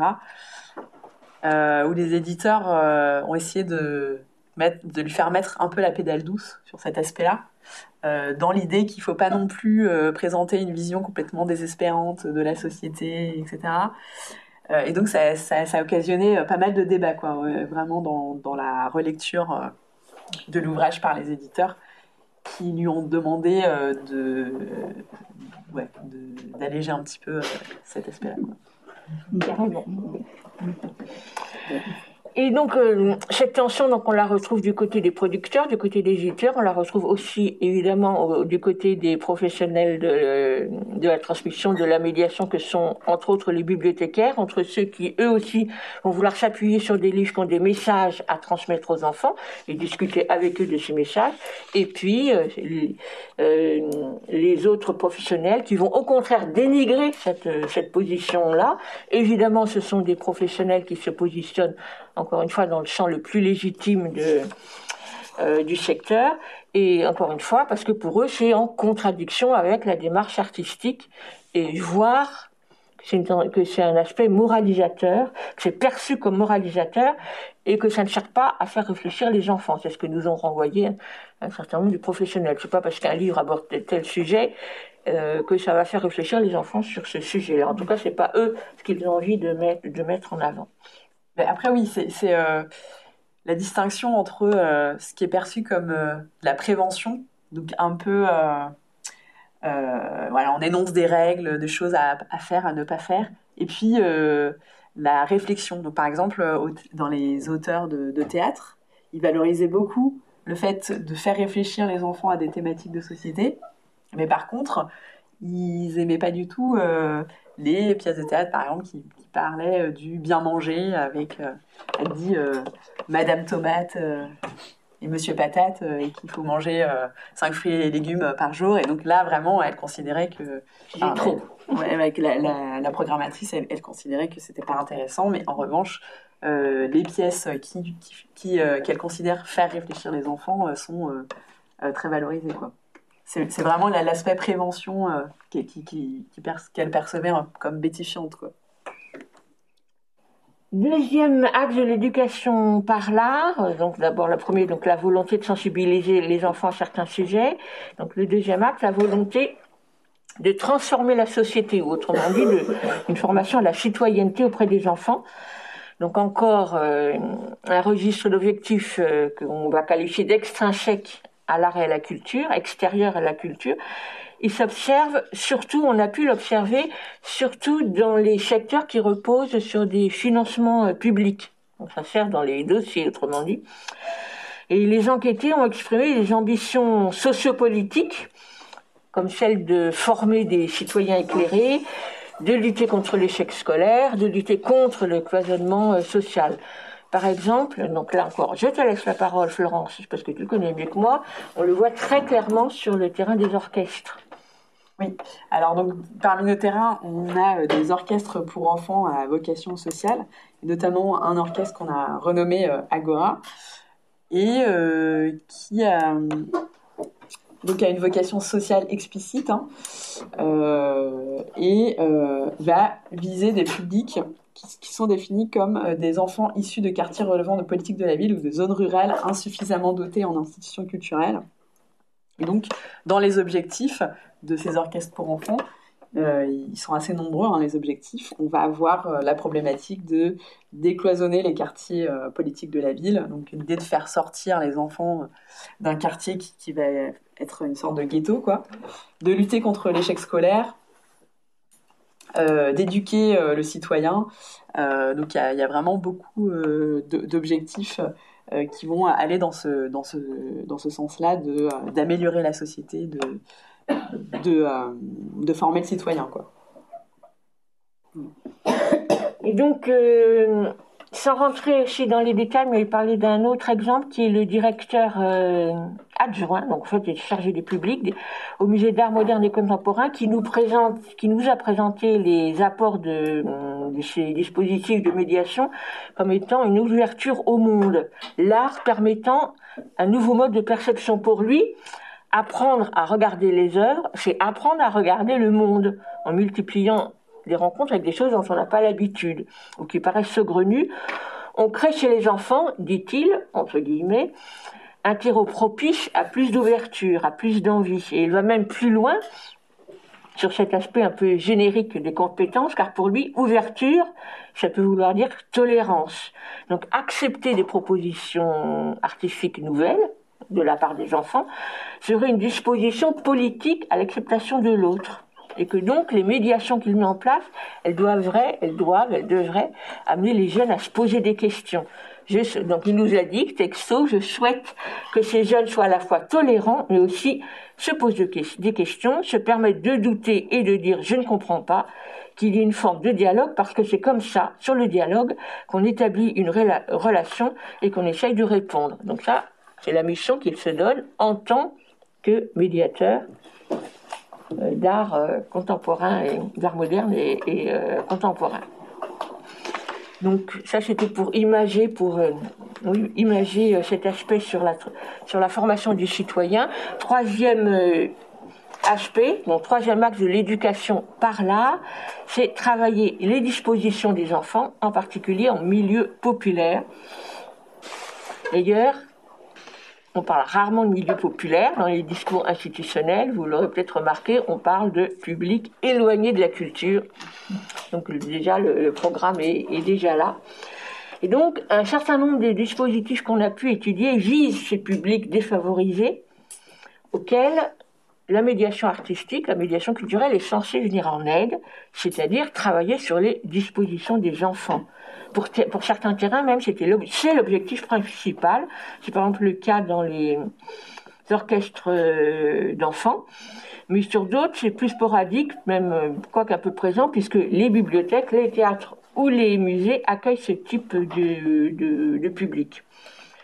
Par exemple, du côté des albums jeunesse, on peut évoquer les professionnels euh, des bibliothèques qui mettent en place de plus en plus souvent d'importants dispositifs de médiation destinés aux enfants de familles populaires, en particulier les tout petits, quelque chose que vous devez connaître, et qui pour cela euh, s'appuie et relaie les discours de l'association que vous connaissez forcément, euh, Accès.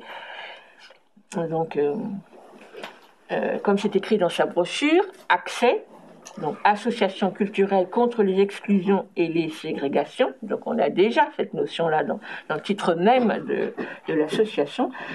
Donc tout est clairement affiché dans, la brochure de présentation, euh, puisque, et j'ouvre les guillemets, il s'agit d'améliorer, de viser à améliorer les conditions d'acquisition de la lecture et de l'écriture grâce à la découverte de la lecture dès le plus jeune âge, je ferme les guillemets, ou encore, je roule les guillemets, travailler à l'égalité des chances de réussite et d'insertion sociale en s'adressant aux tout petits et à leurs entourages, fermez les guillemets. Donc des objectifs qui sont à la fois pédagogiques, l'apprentissage de la lecture et de l'écriture, et des apprentissages psychologiques ou sociaux qui sont l'épanouissement de l'enfant et son insertion sociale. Donc là, on est là encore pas dans, les notions culturelles au sens premier du terme aussi. On peut dire que les objectifs de la médiation sont très différents selon euh, la perception qu'ont ces producteurs et ces intermédiaires de, de leur public. Elle est, comme on l'a dit, socialement située. Par exemple, des études sociologiques récentes montrent que les formes d'encadrement de ces dispositifs euh, culturels diffèrent complètement quand il s'agit d'enfants de milieux favorisés ou d'enfants de milieux défavorisés. Quand il s'agit d'enfants de milieux favorisés, c'est-à-dire fortement dotés en capital culturel, c'est-à-dire de familles CSP+, ou CSP++, il s'agit de développer l'épanouissement de l'enfant, de cet enfant qui serait, comme on l'a dit tout à l'heure, naturellement doté d'une sensibilité artistique. Il faut donc seulement, enfin qu'il faut, dont l'objectif est de la, nourrir encore plus. Alors que quand il s'agit de cibler des enfants du milieu populaire, il repose sur une conception de l'enfant en difficulté que l'art et la culture ont pour ambition d'aider. Donc on est vraiment sur deux, objectifs complètement différents. Et puis, on pourrait rajouter que ces manques, c'est-à-dire manque de lien social, manque de communication, manque d'insertion, etc., qui sont identifiés chez ces enfants de milieux populaires par, euh, par ces professionnels de la culture, relèvent de points de vue qui sont des caractéristiques et des valeurs de classe moyenne et supérieure auxquelles ils, elles, nous appartenons. Et que donc, à travers ces objectifs, ces médiations, elles visent Là, c'est vraiment un point de vue qu'on apporte, avec lequel on peut ne pas être d'accord, hein, mais que ces médiations visent à imposer, à faire adopter des, normes, des normes de comportement dominantes, celles qui nous semblent euh, que tout, qui devraient être atteintes par tout le monde, donc des normes de comportement dominantes à des populations qui sont dominées, les classes populaires, et qui sont peu familières de ces normes, donc à qui on va transmettre ces normes, donc autrement dit, une entreprise de normalisation des classes populaires. Euh, cette euh, entreprise de normalisation des classes populaires, on la retrouve, elle a été étudiée aussi dans le champ de, de la puriculture, dans le travail social, dans l'école, ou même encore dans les soutiens, dans les dispositifs de soutien à la parentalité. Euh, pour lesquels il faut donc travailler, pour, qui travaillent avec des publics auxquels il faut euh, imposer, entre guillemets, en tout cas, euh, faire accepter certaines, certaines normes. Et ces, ces ambitions normalisatrices, j'allais même dire moralisatrices, mais non, normalisatrices d'évoluer et médiation, on peut parler, parmi celles-là, on peut parler du travail que moi je trouve très intéressant, sur lequel tu vas dire quelques mots, Florence, qui est sur le rapport au temps des enfants au milieu populaire. Euh, un travail qui justement a été développé dans, sur, l'orchestre, euh, sur le terrain des orchestres des enfants. Oui, donc effectivement, euh, c'était un aspect qu'on a pu retrouver dans, dans plusieurs des ateliers qu'on a observés, où à travers l'orchestre, et donc les répétitions, euh, les ateliers de travail euh, hebdomadaires, même bi-hebdomadaires, euh, les travailleurs sociaux, ils essayaient de travailler avec les, enfants et, leurs familles une évolution de leur rapport au temps. Donc sachant que voilà le, rapport au temps dominant, qui est celui aussi qui prévoit à l'école dans le monde du travail, c'est un rapport au temps sur le long terme, avec un emploi du temps clairement défini. Bon, on prend le cas de, l'école, hein, euh, c'est euh, une organisation du temps euh, qui est divisée donc par jour dans la semaine, ensuite par activité chaque jour qui, va, qui vont se répéter de manière récurrente et qui vont être à telle ou telle heure, et puis s'organiser donc dans l'année par trimestre, et puis ben, dans le cursus scolaire, c'est organisé aussi par année. Donc voilà, on est sur un temps euh, vraiment découpé et sur le long terme, euh, et qu'un rapport au temps qui va souvent être assez éloigné de celui des, familles de milieu populaire qui euh, vont être beaucoup plus dans un temps court, ne serait-ce que parce que ben, elles vont avoir par exemple des difficultés à se projeter financièrement, enfin au niveau de leur mode de vie sur le long terme. Et donc, une ambition que poursuivent plusieurs des travailleurs sociaux qu'on a rencontrés à, travers les ateliers euh, d'Agora, ça va être de faire travailler ce rapport au temps euh, des familles. Donc par exemple, leur faire travailler euh, la ponctualité, l'assiduité tout au cours de l'année, etc. Et donc, par exemple, dans un des ateliers qu'on a observé, la, professionnelle, elle avait un peu des slogans pour que ça soit intériorisé au fur et à mesure par les familles qui étaient dans le dispositif. Par exemple, elle disait les horaires, c'est sur le frigo. Donc, afficher euh, sur, euh, enfin bien en vue, euh, les horaires d'une activité pour s'y référer. donc c'est assez caractéristique de ce rapport au temps qui va être objectivé, donc avec des horaires qu'on voit écrits. et donc voilà, elle, elle, travaillait ça avec les parents. Quand les enfants n'étaient pas présents, elle allait faire des parties de sonnettes, comme elle appelait ça, chez, les, chez les parents pour qu'ils qu'ils envoient leurs enfants, même s'ils n'avaient pas mangé, etc. Et, mais donc aussi pour euh, qui puissent euh, acquérir euh, ce, rapport au temps. S'il y a une activité à telle heure, on y va systématiquement à l'heure, etc. Donc on voit hein, comment cette disposition-là particulière du rapport au temps, elle, peut être travaillée dans un, dispositif comme Agora. Elle est travaillée et elle devient un enjeu surtout. C'est un objectif de, pour les travailleurs sociaux que, cette notion de temps soit intégrée. Donc on, utilise, on, utilise l'activité de l'orchestre pour faire passer une, un, rapport euh, social, on va dire, euh, qu'on pense qu'il leur manque. Oui, oui, tout à fait. Sachant que bah, cette, ce, ce, rapport au temps que les travailleurs sociaux essaient de leur faire intérioriser, c'est aussi un rapport au temps euh, dominant qui, est demandé en fait très largement dans le monde social, à l'école, dans le monde du travail, et que donc du coup, effectivement, il y a l'enjeu que les familles puissent aussi euh, bah, se dépatouiller de ce rapport au temps qui est exigé dans d'autres euh, sphères que la sphère du dispositif euh, d'éducation artistique et culturelle.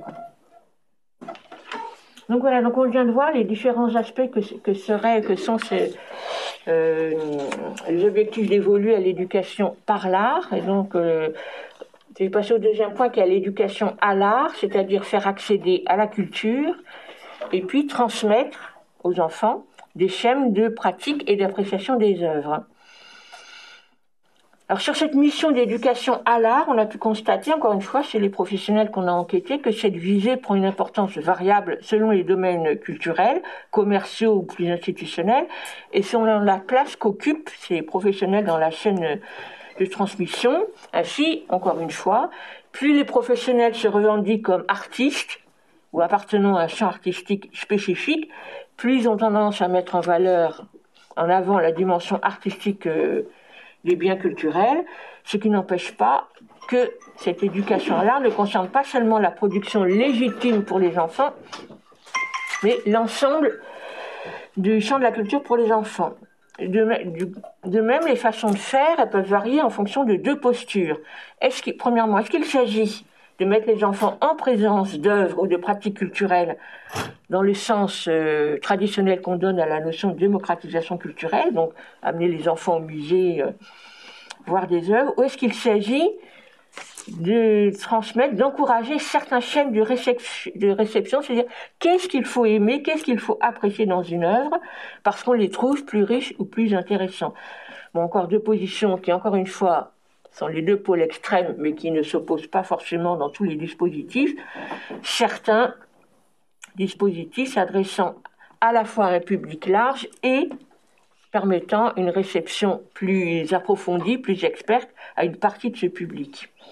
Alors cette notion de diffuser au plus grand nombre, premier point, diffuser au plus grand nombre des biens ou des pratiques culturelles dits entre guillemets de qualité, ou autrement dit légitimes, c'est un objectif qui est revendiqué de tous les secteurs de la culture pour les enfants, que ce soit un secteur légitime, les musées, les bibliothèques, les théâtres, ou que ce soit les secteurs culturels de masse, donc les industries culturelles.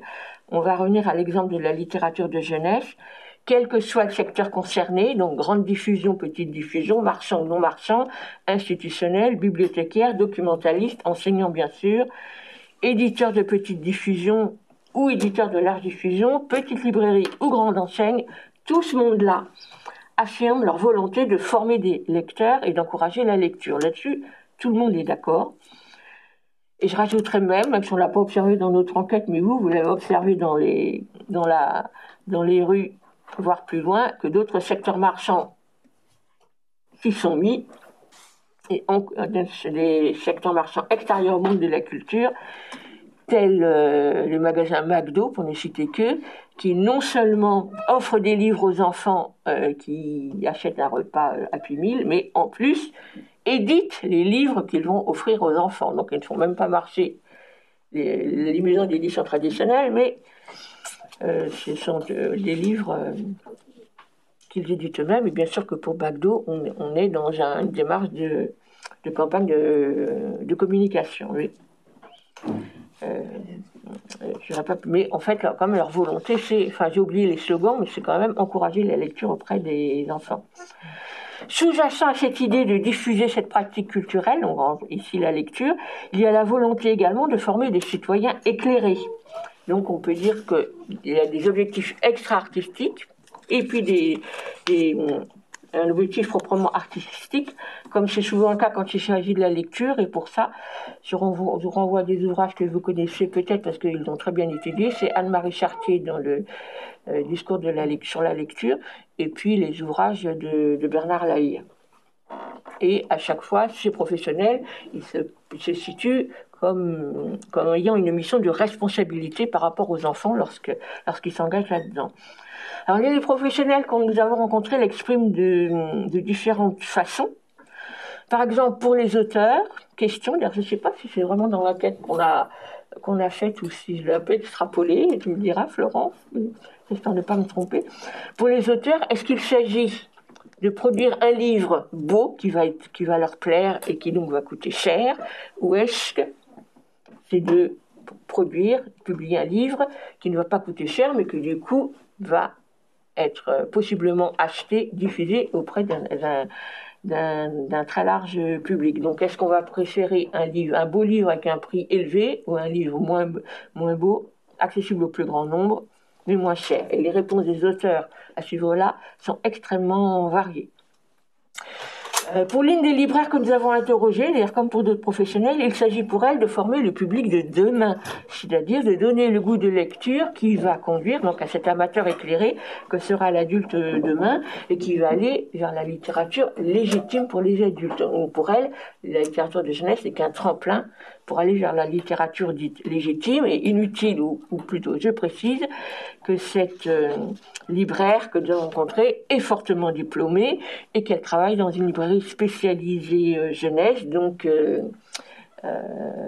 qui fait des choix éditoriaux particuliers, donc qui se tourne du côté de la littérature légitime. Mais les éditeurs grand public font aussi part de leur ambition de participer à la diffusion de livres considérés comme de bonne qualité en, supermarché. Je reviens à cette fameuse éditrice de grande diffusion qui dit Moi, je fais des livres pour qu'ils se vendent parce que je veux qu'il y ait un maximum d'enfants qui les aient dans les mains, déjà, mais parce que je pense aussi que ce que je fais est bien et donc je veux que les enfants les aient dans les mains. Donc, euh, euh, on sent un peu la contradiction, mais elle, quand même, la volonté là. Donc ça, c'est sur, le, cet aspect de vouloir diffuser au plus grand nombre. Deuxième aspect, former des amateurs éclairés. Alors, pour la une grande partie des professionnels que nous avons rencontrés, la diffusion est un objectif essentiel, donc vers un très large public, mais ce qui est important surtout, c'est la façon dont on va apprécier les œuvres auxquelles que l'on va rencontrer, et que donc il faut transmettre aux enfants des schèmes d'appréciation qui soient ce on dira, euh, socialement valorisés, c'est-à-dire apprécier des œuvres sur des, critères artistiques euh, ambitieux, on va dire. Et donc cette ambition, elle caractérise évidemment le pôle le plus légitime de la culture pour les enfants. Et donc pour cela, pour le montrer, on s'est appuyé euh, sur l'exemple de la littérature de jeunesse, en particulier les albums pour enfants, à partir des travaux qu'a mené Stéphane Bonnery et sur lesquels on l'a accompagné au cours des années passées, dont Florence a déjà parlé tout à l'heure. Et, euh, euh, que nous avons exploité dans cette enquête des travaux que d'ailleurs vous avez peut-être lus et vus, puisque Stéphane Bonnery était venu en parler ici même. Et donc, on s'est intéressé en particulier à ce qu'elle a évoqué tout à l'heure, à ces procédés intertextuels ou aux allusions culturelles que les auteurs et les illustrateurs vont glisser dans, les livres et qui sollicitent que le lecteur soit capable de les identifier comme des références ou comme étant des indices signifiants. Donc, la réception, l'appréciation ou même la compréhension du lecteur diffère selon le fait qu'il les a repérés ou qui ne les a pas repérés, qui les identifie ou qui les identifie pas. Et ce qu'on constate, c'est qu'aujourd'hui, ça vous l'avez constaté vous-même, c'est une démarche qui est de plus en plus courante chez les auteurs et les illustrateurs, d'user de ces, de ces petits clins d'œil, on va appeler ça aussi des clins d'œil, euh, surtout chez les auteurs euh, qui ont des intentions artistiques ou littéraires plus manifestes. On va citer, pour, pour citer les archi connus, Anthony Brown et euh, Claude Ponty par exemple. L'exemple le plus parlant, en tout cas celui qui nous semble le plus simple à voir, c'est celui des contes dits revisités, qui sont extrêmement nombreux, ça vous le savez, dans les albums pour les 4-7 ans, surtout chez les éditeurs légitimes, encore une fois, euh, comme ceux euh, qu'on a évoqués tout à l'heure, euh, enfin qu'a évoqué Florence tout à l'heure, de ces albums du loup qui rend visite à, à d'autres personnages des contes traditionnels, et que le conte et le conte va prendre une autre signification selon qu'on les ait repérés on a repéré euh, ces allusions ou pas, comme elle l'a dit. Cela implique donc des modalités de réception spécifiques et il faut savoir que ces modalités de réception spécifiques, savoir repérer ces allusions, les voir, euh, elles ne sont pas à l'œuvre de la même façon dans toutes les familles, on en reparlera certainement tout à l'heure. Euh, il y a dans les familles où les enfants les repèrent très facilement parce que les parents les accompagnent et les repèrent aussi vite qu'eux, puis d'autres familles où on complètement à côté. Et ça peut conduire ou pas les professionnels de la médiation, là encore, et qui en ont plus ou moins conscience, à adopter différentes stratégies. C'est-à-dire des professionnels qui, ayant conscience que tous les enfants n'ont pas la même façon de repérer ces allusions, vont intervenir de différentes façons. Donc, il y a des professionnels qui vont initier les enfants à les repérer. Donc, au cours des lectures dites partagées, euh, collectives, vont aider les enfants à pointer, euh, à les faire parler sur ce qu'ils voient. Il y a ceux qui pensent que tous les enfants sont capables de les repérer, comme le pensent beaucoup de bibliothécaires et comme le pensent un certain nombre d'enseignants, qui a pas besoin d'encourager les enfants à les, repérer parce qu'ils les connaissent. Et d'autres encore, et on, entend, c'est ce qu'on entend le plus souvent, c'est qu'on peut penser, c'est que euh, on pense que les enfants peuvent apprécier les livres sans avoir euh, besoin de repérer ces différents niveaux, que chacun va le recevoir à son propre niveau et que chacun va profiter de l'histoire si on attend, quand on aura la discussion, on aura peut-être le temps de reparler de ça, est-ce que effectivement les enfants font du coup la même expérience de lecture et qu'est-ce que ça implique de ne pas avoir la même expérience de lecture. Et si j'ai bien compris, vous avez vu la même chose sur le virus. Oui, alors en effet, euh, dans le virus, il y avait plusieurs types d'intertextualité. Euh, déjà, de base, vu que les quatre tomes se répondent les uns les autres, on est vraiment dans euh, cette circulation entre euh, les quatre tomes. Euh, et donc, euh, le lecteur, il peut avoir une lecture croisée des quatre tomes. En regardant bah, les différences de perception, par exemple, selon les, les, personnages, puisque c'est la même histoire qui est racontée quatre fois d'un point de vue différent. Donc il y a déjà cette intertextualité qui est importante, euh, mais euh, les auteurs euh, également ont ajouté des références assez présentes en fait à, des, des, ouvrages patrimoniaux, donc notamment le Hussard sur le toit et le Décaméron. donc le Hussard sur le toit avec vraiment des emprunts de certaines scènes du Hussard sur le toit. Euh, et puis euh, le Décaméron à travers le choix des prénoms euh, pour un autre auteur. Et, donc, en fait, c'est cette intertextualité, elle, elle, est considérée par l'éditeur comme quelque chose qui est intéressant, mais qu'il ne faut pas que ce soit bloquant pour que on puisse accéder quand même à la lecture sans percevoir cette intertextualité. Donc les quatre tomes peuvent être lus indépendamment les uns des autres, et puis euh, ben, les, allusions euh, à des ouvrages patrimoniaux euh, sont suffisamment discrètes pour que le lecteur ne soit pas bloqué dans la lecture s'il ne perçoit pas ces allusions. Donc on voit hein, là comment on a l'idée que ben, on peut apprécier le livre de manière différente et qu'on laisse au lecteur la possibilité de, s'emparer de tel ou tel registre de lecture on retrouve un petit peu cette, euh, configuration-là. Et on voit bien que bah, selon là où on se place euh, dans l'endroit de la chaîne, en fait, on ne va pas avoir la même manière hein, de percevoir cette intertextualité et la même manière de s'en saisir. Y compris hein, dans les professeurs documentalistes, il y a des professeurs documentalistes qui vont beaucoup axer là-dessus, d'autres euh, pour qui ça va pas être vraiment le, point d'intérêt principal. et donc, ça, c'est pris en charge de manière extrêmement variable, en fait, selon les acteurs qui interviennent dans la chaîne de diffusion de virus.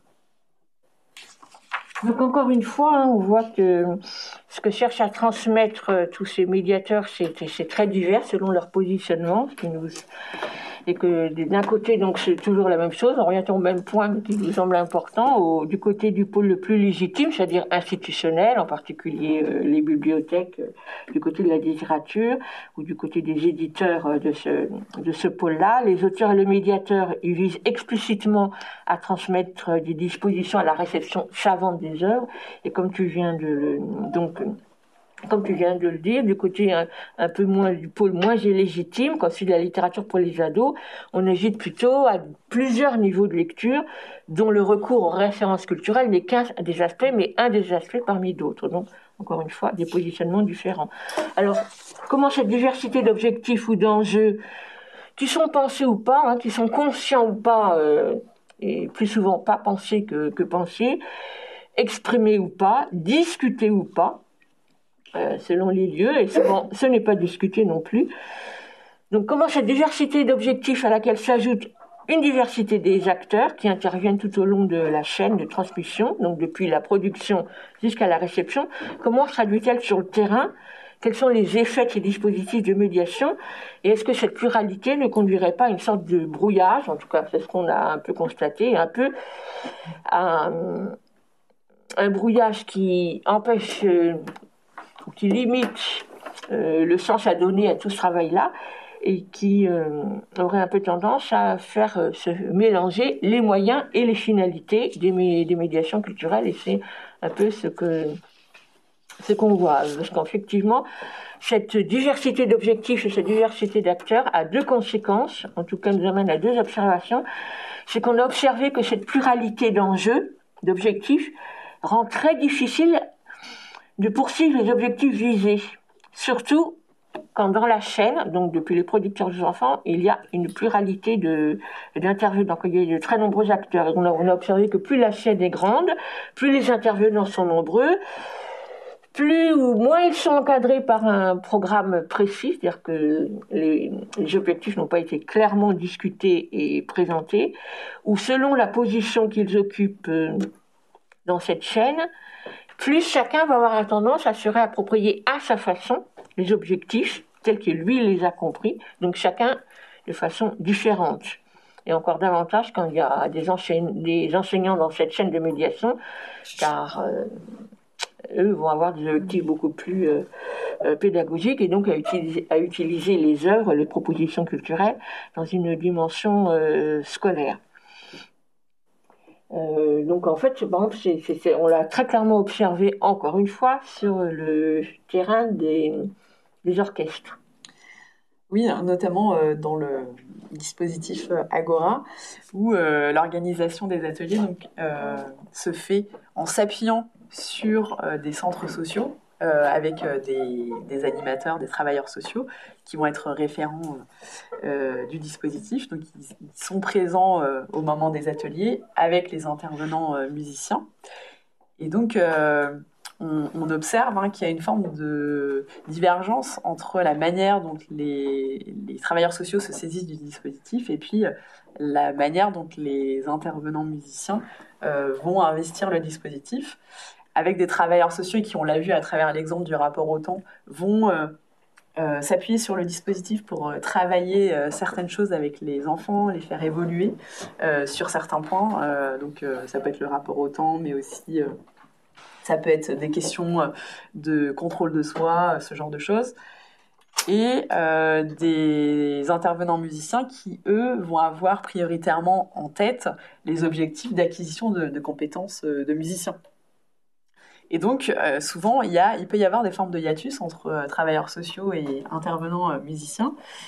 Et par rapport à ça, ça, peut avoir cet effet de brouillage des objectifs. Et puis, ben, les enfants, ils ne voient pas forcément toujours clairement, en fait, ce qui va être prioritaire dans, dans les ateliers, parce qu'il y, y, a plusieurs types de cadrage, en fait, qui leur, qui leur sont proposés.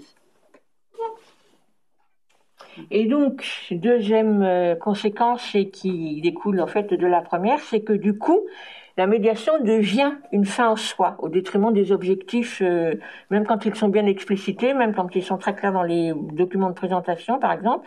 Mais du coup, l'objectif euh, n'est plus de permettre aux enfants, par exemple, une pratique, une pratique musicale ou d'apprécier une, une œuvre une œuvre picturale, mais que la séance se soit bien déroulée, d'avoir fait une bonne séance de médiation, qu'elle se soit bien déroulée, surtout parce qu'elle a demandé un énorme temps de travail et que euh, le temps investi fait qu'au final il faut que, euh, que ce soit rentable très rapidement. Donc elle a souvent demandé beaucoup de temps de préparation et donc, du coup, le bon déroulement d'une soi, sans d'ailleurs que les, encore une fois, que les médiateurs en aient vraiment conscience, hein, qui, qui, nous le disent très clairement.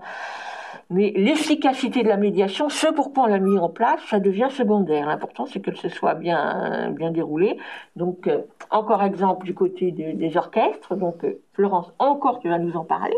Oui, donc là, par exemple, euh, une des modalités du, travail avec les enfants, c'était la représentation de fin d'année dans une salle euh, très euh, prestigieuse, impressionnante, etc. Et euh, c'est aussi un, donc un enjeu pédagogique, mais aussi un enjeu pour le dispositif qui est en grande partie sur, sur fond de mécénat, et donc qui doit tous les trois ans battre le rappel pour retrouver les financements pour repartir en fait pour chaque pour un nouveau cycle de trois ans. Donc le concert de fin d'année c'est aussi un moment où on donne à voir ce qui a été fait avec les enfants et donc euh, qui permet de convaincre les, financeurs. Et donc euh, ce qui se passe c'est que euh, cette représentation de fin d'année elle prend énormément de place assez rapidement euh, dans les ateliers, puisque l'enjeu, ça va être quand même que les enfants ils soient euh, prêts pour le jour J. Euh, et donc, il y a certaines modalités pédagogiques qui sont assez importantes dans le dispositif, notamment autour de l'apprentissage par l'oralité, qui peuvent être un peu mises de côté pour justement réussir quand même à tenir le cap du concert de fin d'année. Donc, par exemple, ce qui est fait souvent, c'est que la partition, elle est introduite assez rapidement au cours de l'année pour préparer euh, le concert, alors même qu'il y a l'idée qu'on travaille beaucoup avec l'oreille des enfants sans partition. Donc euh, il y a contradiction. Il, peut y avoir des contradictions là-dessus et les, intervenants parfois ils sont amenés à dire ah mais les, enfants ils, ont un niveau de lecture musicale qui est un peu trop juste donc on va leur faire euh, travailler la lecture de notes etc. Parfois ils font appel à des à des professeurs spécifiques euh, euh, de formation euh, musicale qui vont intervenir justement pour travailler avec eux la, lecture de, de partitions, alors même qu'il y a cette place importante de l'oralité, mais parce que il faut préparer au mieux le, concert de fin d'année. Donc c'est un exemple pour voir comment un, moyen peut prendre finalement le, rôle de fin au fur et à mesure dans le travail des intervenants. Et donc cette, confusion entre objectif et réalisation, entre objectif visé par la médiation et la médiation elle-même, est certainement due, non seulement aux moyens, aux efforts qu'a demandé euh, la mise en place de cette médiation, mais aussi à la difficulté, voire à l'impossibilité de percevoir les résultats à court terme. Quand on propose des livres aux enfants et que euh, ce qu'ils ils vont lire plus souvent et aller vers des livres plus plus exigeants, c'est évident qu'on ne le voit pas. On ne le voit pas. Ce qui conduit effectivement les médiateurs à considérer que la bonne réalisation de la médiation est un objectif euh, en soi. Et donc on entend souvent, et ça a bien marché, c'était une bonne séance, on entend ça souvent, et encore plus souvent, et ça vous le savez certainement, on a semé des petites graines. Et donc on fait des paris sur l'avenir en espérant que la médiation qu'on a mise en place sera utile pour, euh, pour plus tard, puisqu'on ne peut pas en voir les, les, résultats, les, résultats immédiats. Donc voilà, donc pour terminer, pour, avant qu'on engage la discussion, on va rappeler donc qu'on a observé que plus les acteurs de cette chaîne de médiation se situent dans les espaces euh, les plus légitimes c'est-à-dire de, de, qualité artistique, voire élitiste contre la culture commerciale, euh, plus alors la tendance est à mettre en avant l'aspect artistique du bien culturel et que plus ils défendent une vision, et plus cela, ces, ces acteurs-là défendent une vision d'un enfant naturellement doté d'une sensibilité artistique, l'enfant artiste, ça je renvoie à un article fameux dont j'ai oublié la date, c'était dans les années 70, 77 77 de Fabiani et Chamboredon, qui avaient vraiment travaillé, travaillé là-dessus. Donc un enfant poète, curieux, imaginatif, enfin que les enfants seraient comme ça. Et plus donc ils défendent une logique d'éducation à l'art, c'est-à-dire poursuivre des finalités artistiques. Pour ces acteurs, il s'agit d'une sensibilisation à l'art, de plaisir, d'émotions artistiques à encourager, à faire émerger et donc à semer des petites graines. Donc, je ne sais pas si tu veux rajouter quelque chose à ça. Euh, je vais peut-être euh, conclure. Hmm? Euh, donc, à travers cette approche qu'on a voulu large hein, la médiation, on voit que les manières d'encadrer les enfants dans leur consommation culturelle sont très diverses, y compris hein, pour un même bien culturel. Donc, c'est valable concernant l'adressage et le ciblage, donc qui on vise et comment il faut s'adresser au public visé, mais aussi concernant les objectifs poursuivis, qui peuvent être très variés. Donc, euh, on a vu qu'on observe hein, des décalages entre les professionnels euh, du point de vue euh, de, l'adressage et, des objectifs. donc, il y a ces décalages, mais ils sont d'autant plus forts quand on compare les anticipations des producteurs et la réception qui en est faite par les enfants, qui, qui, est faite des biens produits par ces producteurs. Donc on a très peu traité de la réception dans la présentation, mais euh, un des intérêts de l'enquête qu'on n'a pas développé ici, hein, c'était euh, de montrer qu'il y avait vraiment une forme d'imprévisibilité des, réceptions réelles mises en œuvre par les enfants et leurs familles, et que euh, voilà, les réceptions que nous on a observées, elles ne sont jamais tout à fait celles qui sont imaginées en amont. Donc pour reprendre l'exemple du conte détourné là, dans lequel le loup effraie une série de personnages issus de contes patrimoniaux, l'auteur, euh, donc euh, lui, quand il écrit, hein, l'auteur interrogé, il, il, a en tête que les parents, ils identifient hein, les références aux comptes patrimoniaux et qu'il éventuellement peut guider les enfants pour qu'ils identifient également ces références et qu'ils développent un autre niveau de lecture dans plus dans l'intertextualité. Mais justement, les observations qu'a réalisé euh, Stéphane euh, Bonnery sur les, lectures partagées dans les familles euh, montre que ces, allusions, comme le disait tout à l'heure Véronique, ne sont pas forcément repérées par tous les parents, dont seulement une partie en fait va mettre en place avec l'enfant une initiation à la posture de lecteur-enquêteur qui est anticipée par l'auteur euh, ce qui n'est pas sans lien en fait avec la, construction des, inégalités, notamment au niveau de, la lecture, puisque donc on a ces, différences d'appropriation là euh, selon les familles, hein. donc certaines qui vont être en connivence avec l'auteur et d'autres beaucoup moins et ne vont pas euh, repérer les différents niveaux de lecture imaginés par l'auteur. Et bah, comme on l'a dit au niveau des médiations, en fait cette intertextualité et cette posture du lecteur enquêteur elle va être diversement prise en charge euh, par les médiateurs. Mais ce qu'on observe, c'est qu'il y a quand même euh, ça ne fait que rarement l'objet d'un guidage explicite hein, de la part des adultes médiateurs euh, dans les moments de, lecture partagée.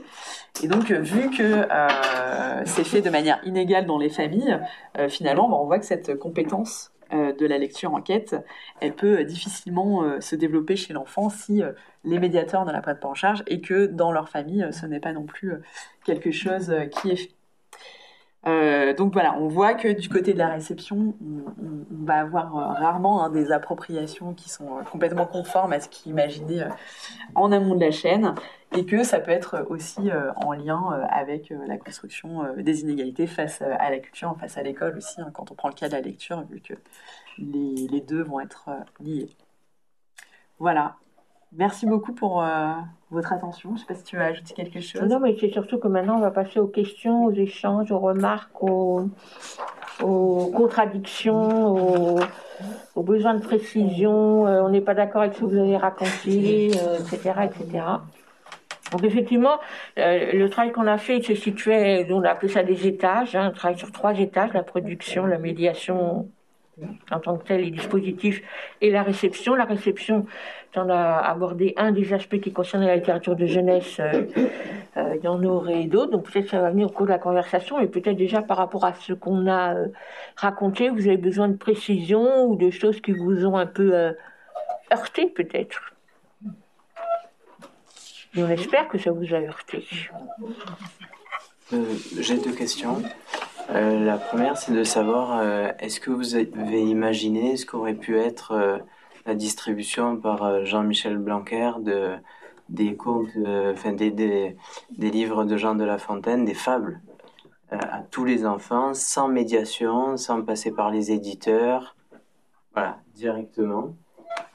savoir quel effet ça aurait pu produire sur la réception de l'œuvre.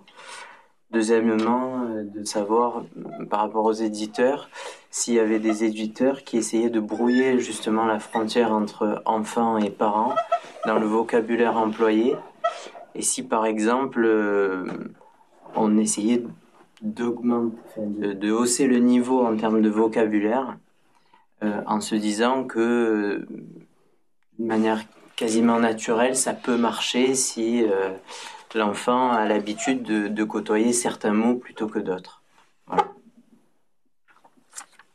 Euh, peut-être je réponds euh, déjà à la, deuxième, qui, est plus facile à partir de notre terrain. Euh, donc par rapport à cette question du vocabulaire, c'est clairement un enjeu important qui n'est pas du tout géré de la même manière selon les éditeurs. donc l'éditrice qu'on a rencontrée, qui est, plutôt du côté de la grande diffusion, pour elle, il faut être dans une espèce de euh, d'écart proximal avec euh, le niveau de vocabulaire de l'enfant. Donc il faut que ça soit un petit peu au-dessus de son niveau de vocabulaire euh, pour qu'il puisse bien comprendre, mais en ayant quand même un enrichissement du vocabulaire à travers la lecture. Donc elle, c'est le point de vue qu'elle défend.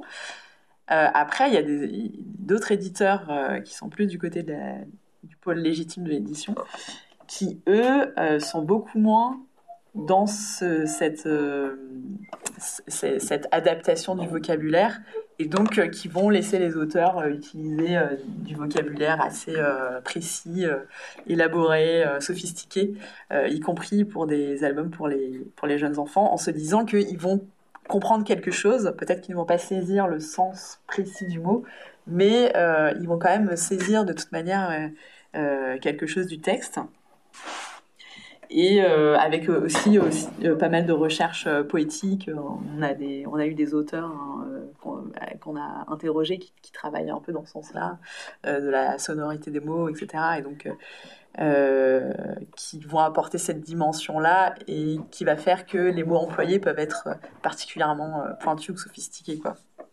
Donc on a une manière très variable justement de gérer cette question du vocabulaire, avec l'idée euh, chez les éditeurs plutôt du côté de la légitimité culturelle que euh, le vocabulaire, en fait, il peut euh, être apprécié autant par les adultes que par les enfants, quoi, dans certains cas. Il y a des éditeurs qui vont à l'extrême. Enfin, je pense à Thierry Magny qui dit très clairement, alors c'est pas tout à fait sur le vocabulaire, mais qu'il publie des livres qui sont clairement pas pour des enfants. Donc il, parlait Dans le ventre de Fanny Michaelis. À l'époque, il venait de sortir, il dit mais ça c'est pas un livre pour les enfants. Or rien ne l'indique sur le livre que c'est pas pour les enfants. Donc on laisse à la portée, on rejoint sur cette question de qu'on évoquait tout à l'heure, qu'il n'y a pas de repère pour les lecteurs éventuels, les acheteurs éventuels, pour le public éventuel, de à quel niveau d'enfant pour, quel, pour quels enfants ça s'adresse, et donc la difficulté. Bon, là, il s'agit à la fois du récit euh, et des idées qui sont mises en avant dans le, dans le récit et le vocabulaire, enfin, en tout cas l'aspect grammatical aussi, tout ça est, pas du tout envisagé par l'éditeur qui ne s'en préoccupe pas. L'intérêt pour lui, c'est de faire un livre, on l'a dit tout à l'heure, un livre qui lui plaît. Enfin, sens restrictif du terme. Hein, par rapport à Jean de La Fontaine, moi, je, suis un peu. Euh, c'est compliqué votre question. Hein. Si je peux me permettre, je peux donner deux éléments de réponse. Mm. Euh, j'ai eu deux enfants donc, euh, qui sont passés par la classe de CM2 et donc qui ont reçu deux années consécutives les fables de La Fontaine. Donc j'ai eu deux versions différentes. C'était des très beaux livres. Un édité chez Paulina, magnifique. ce sont des livres qui sont donnés gratuitement hein, quand même à destination des familles. Je crois qu'ils sont distribués à, tous les enfants de CM2 de, de, CM2 hein, de France, puisque c'est pour accompagner le passage vers la sixième. Alors, au niveau de la médiation culturelle, on a reçu les deux livres, et en fait, ce sont des textes, ce sont des livres qui sont très beaux au niveau artistique. C'est une très belle matière. Les fables sont présentées telles quelles, mais sans aucun appareil euh, critique qui puisse permettre de les comprendre, sachant que les fables de La Fontaine ne sont quand même pas forcément les fables les plus accessibles. Euh, d'autant plus, il faut signaler que parfois, selon les, les établissements, les enfants n'ont pas forcément eu d'accompagnement avec ces textes. Et donc, on leur donne tel quel à la fin d'année en disant Va, petit mouche, vent te pousse, bienvenue en sixième, et tu auras ces deux livres. Et donc, nous, on les a reçus, on les a gardés, on a pu les comparer, et en fait, ils ont terminé dans les bibliothèques, et les enfants euh, ne les ont pas ouverts plus que ça. Euh, je précise quand même que euh, voilà, c'est des enfants qui évoluent dans des familles d'enseignants. donc, voilà, on est plutôt sensible aux livres, mais moi, je les ai regardés avec beaucoup d'attention, et c'est plus moi qui ai été là la destinataire du livre pour le coup que les enfants eux-mêmes. Alors je ne sais pas si on peut généraliser cette expérience, mais là vous avez l'expérience à la fois d'une maman euh, proche des livres euh, au regard de ce qu'a pu donner euh, le ministre à, ses enfants en sixième. Mais après l'initiative est bonne. Et peut-être que chez certains enfants, ils pourront regarder d'ailleurs, c'était intéressant parce qu'ils ont regardé davantage les images que les textes. C'était des versions illustrées, hein, mm. avec à chaque fois et chaque année le procédé. Bah, du coup, je me suis intéressée à la question. Et donc chaque année le procédé donc est réitéré et c'est chaque année c'est un nouvel illustrateur qui illustre les fables. Alors, je sais pas, moi c'était l'an dernier, bah, peut-être qu'ils n'ont pas refait depuis, mais c'était, euh, voilà, mon fils est en quatrième, donc c'était il y a deux ans, hein. donc à vérifier peut-être. Mais euh, en tout cas, les livres sont à la maison et ils sont, ils sont très beaux. si je peux me permettre. Mais euh, en tout cas, enfin, ce qui est sûr, c'est que ce qu'on a pu observer sur les albums, dans les bibliothèques des familles, ce que notre collègue euh, Stéphane Bonnery a fait, donc il a fait un relevé euh, des bibliothèques familiales dans 100 familles. Et ce qu'il a pu observer. 150. 150 Ma chambre du show, j'en sais quelque chose. J'ai travaillé dessus? Ouais, et donc en fait, euh, toutes les familles, euh, y compris euh, les familles qui, étaient de milieu populaire, avaient des, livres en assez grand nombre pour les enfants. Mais sauf qu'au niveau de ce qu'il y avait dans la bibliothèque, ça, ça différait avec, dans toutes les familles, des, des albums qu'on peut qualifier de simples, mais avec en plus, euh, dans les familles de classe moyenne et classe euh, supérieure du côté du capital culturel, euh, des albums complexes, donc un mix entre albums simples et albums complexes, alors que c'est seulement des albums simples qui se trouvaient dans les familles de, de milieu populaire. Et donc dans l'expérimentation ensuite, il faisait lire deux albums aux familles, donc un album simple un album complexe, et euh, bah, il y avait du coup une forme de. L'album simple, c'est Le Loup les Sept Chevreaux au Père Castor simple dans le sens où l'histoire est très claire, où le, rapport texte-image est très explicite, où la conclusion est, clairement exprimée, donc euh, ne, prête pas à interprétation. Et la deuxième, c'est Chez moi le plus fort de Mario Ramos, où là on est sur un double niveau, voire un triple niveau de lecture. Dans l'image, il faut repérer des choses pour comprendre l'humour des situations, et on termine, l'album se termine sur une fin ouverte, c'est-à-dire où la réponse n'est pas donnée, c'est au lecteur de l'élaborer. Voilà, et donc effectivement, euh, les, familles qui n'avaient pas d'albums complexes dans leur bibliothèque, ils ne savaient pas vraiment comment prendre euh, l'ouvrage. Quoi. Donc on peut imaginer que quand on a introduit euh, des types d'ouvrages qui ne sont pas du tout présents dans la bibliothèque, que les parents n'ont pas l'habitude de, lire, c'est difficile de se l'approprier, quoi, en tout cas. Pour appuyer sur cette recherche, puisque j'ai travaillé dessus, donc ça me donne l'occasion d'en parler, je suis trop contente, parce que donc, euh, Stéphane Bonnery avait envoyé ses étudiants, les uns après les autres, euh, donc faire un certain nombre d'expérimentations dans des familles. Comme nous sommes à Paris 8, les familles socialement qu'ils ont pu rencontrer étaient très diversifiées. Euh, puisqu'il faut quand même pouvoir rentrer dans les familles. Et donc, il avait demandé aux étudiants de photographier la bibliothèque. Donc, de revenir avec une photographie de tous les livres. Et moi, en tant que bibliothécaire, Stéphane m'avait demandé de les répertorier, de les analyser selon les critères euh, dont on vient un peu de parler. Ce qui a demandé un boulot étonnant et très compliqué parce que j'ai découvert, c'est pour ça que ça m'intéressait de vous en parler, c'est que donc moi je voulais les chercher dans la base Electre et pouvoir, euh, et pouvoir euh, les répertorier, les cataloguer comme tout bon bibliothécaire. La moitié des livres que j'ai vus dans les familles populaires n'existent pas sur Electre, voire plus que ça. C'est-à-dire que ce sont des livres qui rentrent dans les familles, qui rentrent dans les familles pas du tout par le par le circuit commercial ordinaire. Une grande partie rentre, ben, c'est les cadeaux McDo c'est les cadeaux, c'est pas les cadeaux, c'est les abonnements de ce que je ne sais pas qui existait, du journal de télévision TF1 qui propose des abonnements à des, à des livres. Donc dans les familles populaires, on va s'abonner à ce genre de propositions parce qu'on comment dire, on est dans une démarche de culture légitime. On va acquérir des livres qui nous sont recommandés, donc qui rentrent dans les familles, et en observant ces. Et puis, je sais qu'il y en avait beaucoup dans chaque famille, non. Hein. Euh, donc c'était sur les albums 4-7 ans. Tu as, des bibliothèques où il y a 300 livres. Grosso modo, ce sont nos enfants ou nos petits-enfants. Il y a des familles où il y a 4 livres. Et dans ces familles où il y avait 4 livres, il y avait euh, 3 livres qui étaient des livres euh, de religion. Donc, euh, non, on est, quand même sur des, disparités assez. Non, non, ce qui est important de dire, c'est qu'il y a des livres dans toutes les familles, mais pas, pas autant que ça. Les livres qui rentrent, ce sont dans les familles intermédiaires, ben, c'est les abonnements de l'école des loisirs. Donc vous avez plein de livres, vous avez 50 Choupi, 300 Martine, enfin j'exagère, euh, 10, Martine, euh, les bouquins McDo, et puis les bouquins de l'école des loisirs qui sont les seuls livres légitimes, je dirais, enfin d'un point de vue de l'analyse qu'on pourrait faire.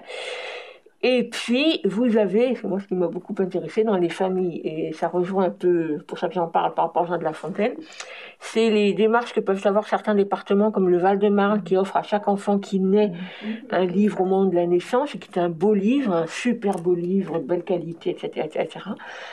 Et j'ai tout de suite repéré dans les, j'ai tout de suite repéré d'où venaient ces familles euh, dont j'ai analysé la bibliothèque parce que c'était le seul livre dit de qualité d'éditeurs légitimes qu'on trouvait dans, le corpus. Tous les autres, c'était des, livres euh, de, qualité médiocre. Donc, ce qu'on pourrait penser qu'en introduisant un livre de qualité dans les familles, ça allait les amener à acquérir d'autres livres de qualité, donc sans, euh, ce que vous venez de dire, sans médiation particulière amenée sur ce livre, finalement, dans ces familles, on constatait que non, ça n'a eu aucune incidence oui, il a le mérite d'être quand même dans la bibliothèque, du coup. Enfin, nous, on les a conservés.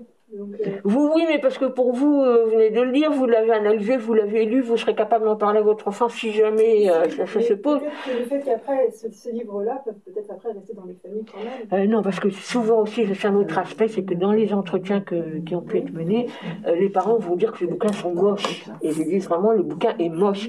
Et là, on n'a pas le temps, ce serait trop long de parler du travail qui a été fait autour de cette double lecture, le loup et les sept chevreaux, et puis le loup est plus fort, dans les familles populaires les exemples qui ont été retenus dans les deux extrêmes, on va, va pas en parler, mais euh, on va vous dire que ce bouquin-là est moche et mal dessiné. C'est quelque chose que dit en parlant de, de euh, Ramos, c'est pas son C'est plus fort. Oui, mais je vais chercher son prénom. Mario. Ramos, voilà. Donc il dessine mal, tandis que, ah, ça, le loup et sept chevaux, qu'est-ce que c'est beau, qu'est-ce que c'est bien dessiné. D'ailleurs, quand j'étais petite, euh, je lisais, pas du patin. Oui, mais non, je pense que dans cette politique-là d'offrir des livres à, toutes les familles, c'est aussi peut-être euh, mettre en place aussi la. Enfin, j'y connais rien, je suis pas sociologue, mais euh, promouvoir aussi la culture dans ces familles euh, et ce soit destiné à un plus large public en réalité. Et puis c'est des livres gratuits aussi, et, ça fait plaisir hein, pour certaines familles qui n'ont pas forcément les moyens de se les offrir. Ah non, moi je pense que c'est un enjeu important. Et donc c'est un enjeu important. Moi je regrette qu'on ne donne plus de prix à la fin de l'année, d'une ah façon. Euh, pas des prix pour une qualité du travail donné, mais qu'on offre un livre aux enfants, bien sûr, bien sûr. Et les départements qui offrent euh, des livres, euh, ne serait-ce que le dictionnaire avant longtemps sujet, moi je trouve ça, personnellement, je trouve ça important. Alors on a aussi reçu le dictionnaire. on a aussi reçu le dictionnaire.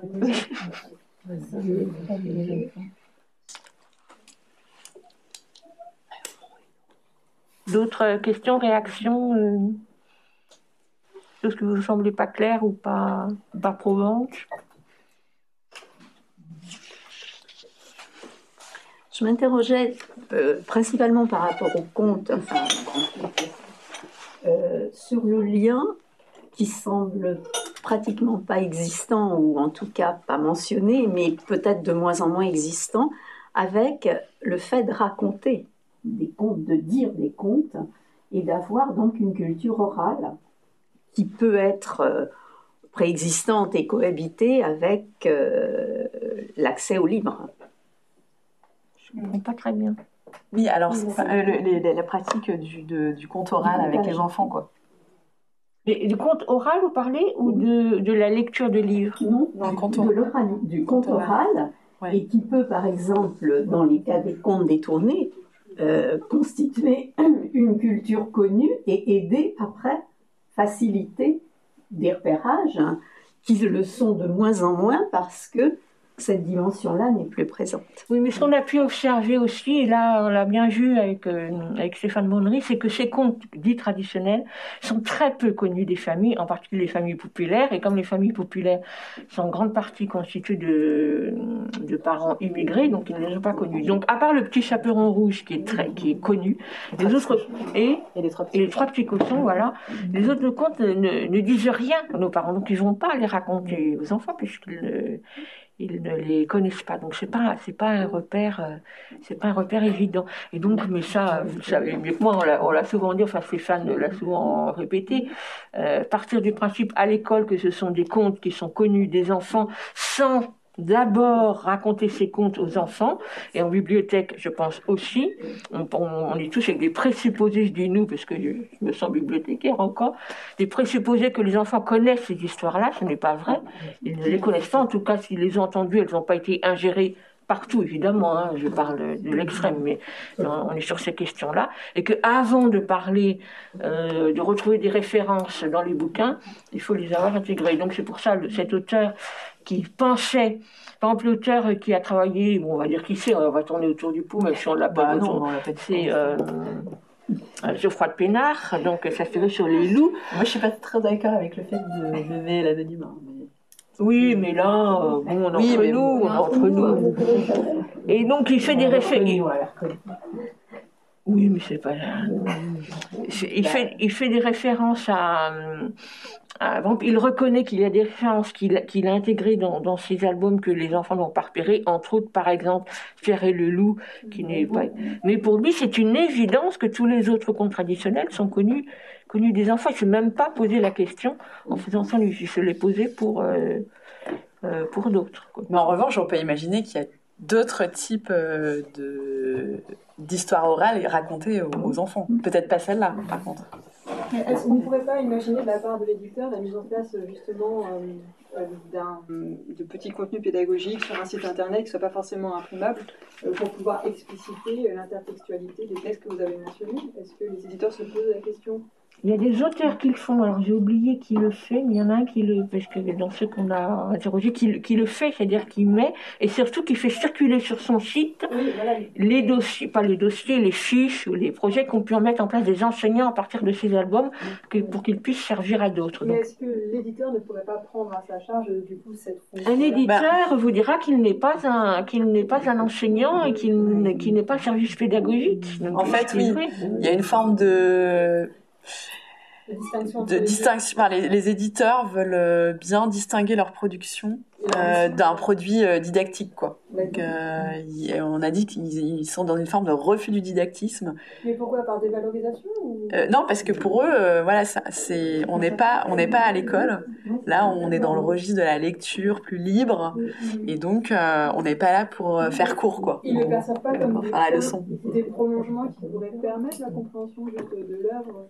Si, on constate chez les lecteurs cette forme de difficulté à cerner l'intertextualité, est-ce qu'on peut pas imaginer euh, Pour eux, c'est pas leur rôle. Ils peuvent imaginer que les professeurs euh, le, feront. mais euh, c'est pas leur, leur créneau, quoi. Ah, c'est intéressant. C'est-à-dire qu'on peut, mais là, ça serait trop long pour le faire, mais catégoriser les éditeurs dans ce sens-là, ceux qui, qui se placent dans le pôle le plus légitime.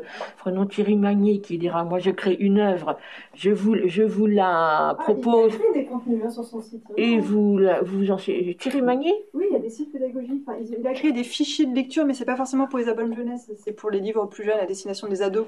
Il y a un euh, petit fichier téléchargeable téléchargeables. Vous pouvez Comme regarder. quoi, il est c'est quand même allé dans cette direction-là. Un tout petit peu. Mm. Alors après, ces, ces fichiers sont hyper beaux. hein. Si vous voulez les regarder, regardez-les. On peut les, les télécharger, les visionner.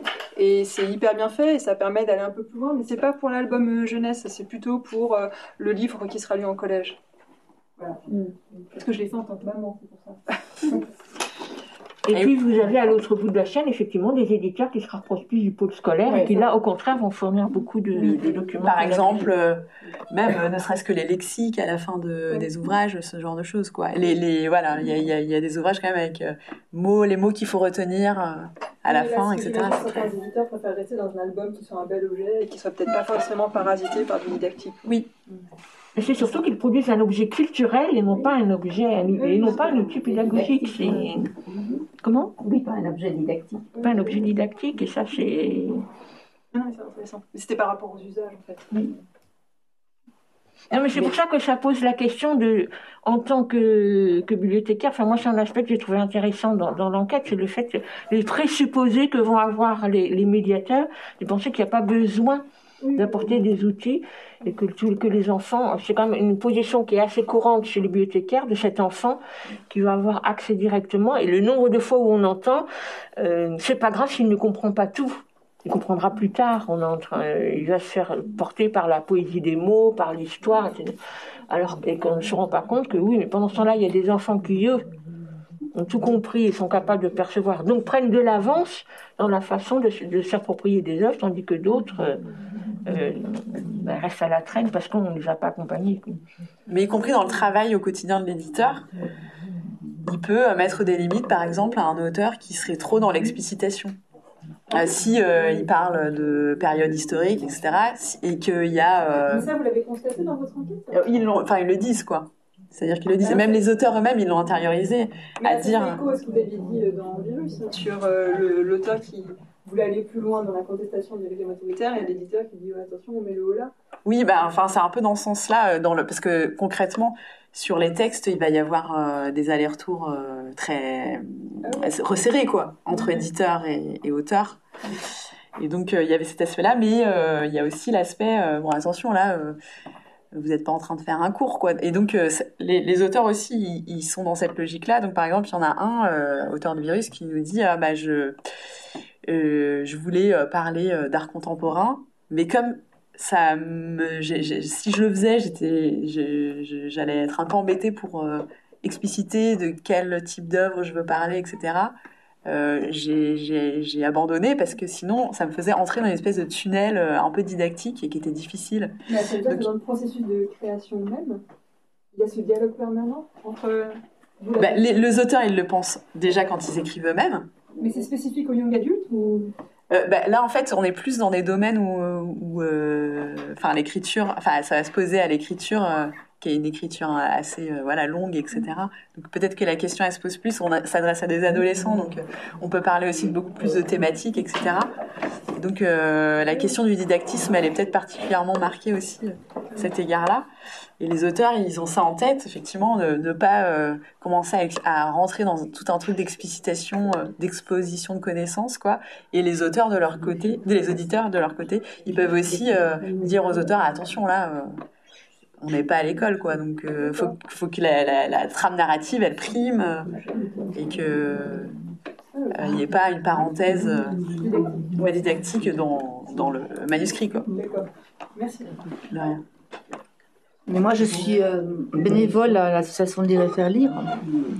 Et donc, euh, si j'ai bien compris un petit peu ce que j'ai entendu des autres bénévoles, on nous préconise plutôt de, de lire les livres sans explication, parce qu'on n'est pas là pour l'aspect pédagogique, mais pour l'aspect loisir. Alors, enfin, à travers de ce que vous avez dit tout à l'heure, est-ce qu'il faut quand même expliquer certains mots ou pas? Enfin, voilà, que- quelle position il faut avoir? Ça me trouble un petit peu. Ben, L'idée, c'est déjà de toute façon d'être à l'écoute, euh, d'être à l'écoute des, des, des enfants, de, Oui. de, le- Bien sûr. euh, de leurs demandes. Après, ça peut prendre d'autres formes. hein. Ça peut être une forme de dialogue entre les enfants, de, euh, comment ils ont lu l'histoire, ce qu'ils ont, ce qu'ils en pensent, euh, donc du coup leur permettre d'exprimer des incompréhensions. Parce qu'effectivement, lire, euh, surtout vous dans votre démarche de, lire et faire lire, ce n'est pas de reproduire ce qui, éventuellement se fait en classe. On va exploiter un album pour en tirer certains bénéfices scolaires. Là, on est effectivement, c'est pas qu'on est dans une démarche de loisir, c'est qu'on est dans, une démarche de culturelle plutôt, qui est de découvrir, découvrir une œuvre avec ses particularités. Mais ne pas reproduire ce que fait l'institut. Voilà, c'est ça, ça je veux dire. Ne pas reproduire ce que fait l'enseignant, mais on peut trouver d'autres formes pour effectivement permettre aux enfants de rentrer dans le. Parce qu'on entend souvent qu'il faut euh, lire euh, l'œuvre comme elle est, et, les enfants en font ce qu'ils veulent. Or, d'après ce que, enfin, ce que j'ai entendu, vous disiez, euh, il y a des enfants qui ne sont pas capables. Et je, je, le revois bien, parce que moi je lis en maternelle, en REP, je m'en rends bien compte c'est difficile de trouver une position juste. En fait, c'est euh, peut-être davantage dans du guidage vers euh, le fait de pointer, notamment quand il y a des indices, des allusions, que l'enfant voit qu'il y a éventuellement différents niveaux de lecture. C'est surtout ça, je crois, l'enjeu plutôt que des enjeux de vocabulaire ou quoi. Mais effectivement, c'est euh, par rapport à, cette lecture enquête, c'est de de mettre euh, l'enfant davantage dans, dans cette posture-là, en termes de lecture partagée. Parce que c'est effectivement une compétence de lecture qui va être très importante bah, pour euh, saisir les, les, différents registres de sens euh, dans les albums. Et puis après, c'est une compétence de lecture aussi qui est demandée à l'école, même si c'est rarement explicité comme tel. Mm-hmm. En fait, c'est la manière de lire qui, qui, va être dominante à l'école aussi après. Donc, effectivement, euh, euh, en termes de voir les différents niveaux de sens et puis ensuite euh, être en phase avec les attentes de la lecture scolaire, ça, permet de développer ces dispositions de la lecture enquête. Quoi. En fait, il faut on, on, a longtemps pensé, j'ai longtemps pensé en tant que bibliothécaire, qu'il suffisait de mettre les enfants en présence d'une œuvre pour qu'ils se l'approprient et qu'ils en tirent les bénéfices. Oui, et ça, c'est un discours que, dans lequel moi j'ai baigné depuis tout le temps, jusqu'à ce que je me mette à travailler un peu plus du côté de la sociologie du lecteur, et de comprendre que non, que ça ne fonctionnait pas comme ça, et que, et que donc en faisant de cette façon-là, on encourageait des disparités entre les différents euh, différents publics d'un point de vue social, et que donc on, a, on avait, enfin, que, à travailler là-dessus. Après, ça ne veut pas dire rentrer dans des compétences scolaires, parce que euh, à l'école, c'est de la même façon. Comme j'ai dit tout à l'heure, il y a des présupposés que les enfants connaissent les contes alors qu'ils ne les connaissent pas. Mais ce qui veut dire que, par exemple, pour moi, ça me semble important, je ne l'aurais pas pensé avant, que avant de me lancer dans des lectures de contes qui sont des contes détournés, mm-hmm. mon rôle, ça peut être de d'abord de leur lire les contes traditionnels. Une fois que vous savez au jour d'aujourd'hui que le petit chaperon rouge est le plus connu, le plus utilisé, le les trois précautions, et pas les autres, si après vous allez, vous avez prévu de présenter un album qui fait référence à d'autres contes, pas de les avoir lus d'abord, de les avoir d'abord présentés aux enfants. Ça commence déjà par ça, c'est un, truc tout simple. Et puis après, effectivement, quand vous aurez présenté l'album, lu euh, l'album détourné avec les enfants, ben, incidemment, on semble de façon, de façon très protocolaire, mais ah, ça vous rappelle pas quelque chose euh, Et ça, c'est les enfants qui vont vous le dire. De toute façon, ils vont, ils vont tout de suite le voir. Hein, si vous l'avez lu. Mais c'est surtout ça, c'est de ne pas partir sur les présupposés que tous les enfants ont le même bagage culturel quand, on leur quand on leur présente des livres. Il y en a qui on a lu, on a lu cinq histoires tous les soirs, qu'on des bibliothèques, et ça, on le voit bien dans la quête qu'on a faite avec Stéphane. Il y, a, il y, a, des familles où il y a quatre livres en tout et pour tout. Et quand on rentre dans les familles, et moi, ça, je l'ai fait dans le cadre de notre enquête, ah, mais bien sûr qu'il a des livres. Et on plonge au fond d'un panier de jouets et on me sort les deux choupis qui sont au fond de la caisse. Vous voyez, il a des livres. Il a, enfin, il a des livres avec un grand sourire jusque oreilles. Et puis vous arrivez dans la famille de d'un prof ou autre, où là on vous montre euh, les livres, les 300 bouquins. Les enfants sont pas égaux du tout. Ah donc, euh, donc notre rôle, c'est comment on travaille sur ces disparités-là. Justement, j'ai besoin d'être rassurée parce que je suis rentrée par hasard euh, cette conférence et j'ai raté le début. C'est un parti pris, enfin c'est établi que ça passe pas par l'école, la culture. Non, c'est ce que nous, on travaille sur le secteur culturel, mais bien sûr que l'école a un rôle immensément important. un petit peu absent au niveau des livres. Les, les, livres, on sait très bien qu'au lycée, tout ça, on fait acheter, enfin, on fait euh, se procurer des livres aux jeunes, quand on ne sait pas s'ils les lisent en entier ou pas, mais c'est parce que c'est au programme. C'est quand même de la culture, les classiques et tout ça. Donc, euh, ah j'étais juste surprise. Le sujet m'intéresse en tant que grande-tante qui achète des petits livres ou qui peut amener au musée des, des, des petits-neveux, mais j'étais juste surprise de l'absence de l'école euh, dans tout ça. Non, c'est un parti pris justement. Les, les bibliothèques, c'était un parti pris. Oui, en fait, euh, euh, dans, dans, notre labo, on est plutôt centré sur l'école, mais de plus en plus dans les recherches, on a cherché à faire des pas de côté par rapport à, cet intérêt sur, centré sur la salle de classe et d'aller voir ce qui se passe dans les familles, dans les institutions culturelles. Et donc là, volontairement, c'est ce, ce, pas de côté qu'on a voulu travailler dans, dans, le, dans cette recherche-là. quoi. Euh, donc on voulait vraiment partir sur quelque chose qui est moins exploré, qui est le, bah, le rôle des, des, institutions euh, culturelles, des acteurs culturels dans la socialisation culturelle des enfants. Quoi. Mais évidemment, euh, l'école a un rôle central dans cette socialisation.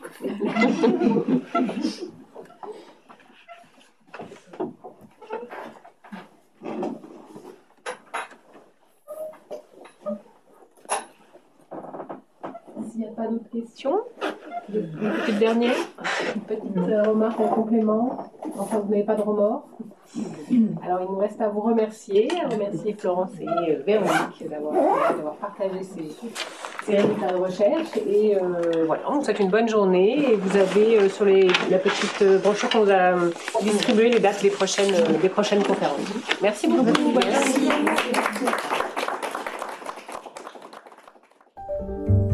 Venez d'écouter un podcast de la Bibliothèque nationale de France. Retrouvez les conférences, rencontres et créations de la BNF sur toutes les plateformes de podcast ainsi que sur le site bnf.fr.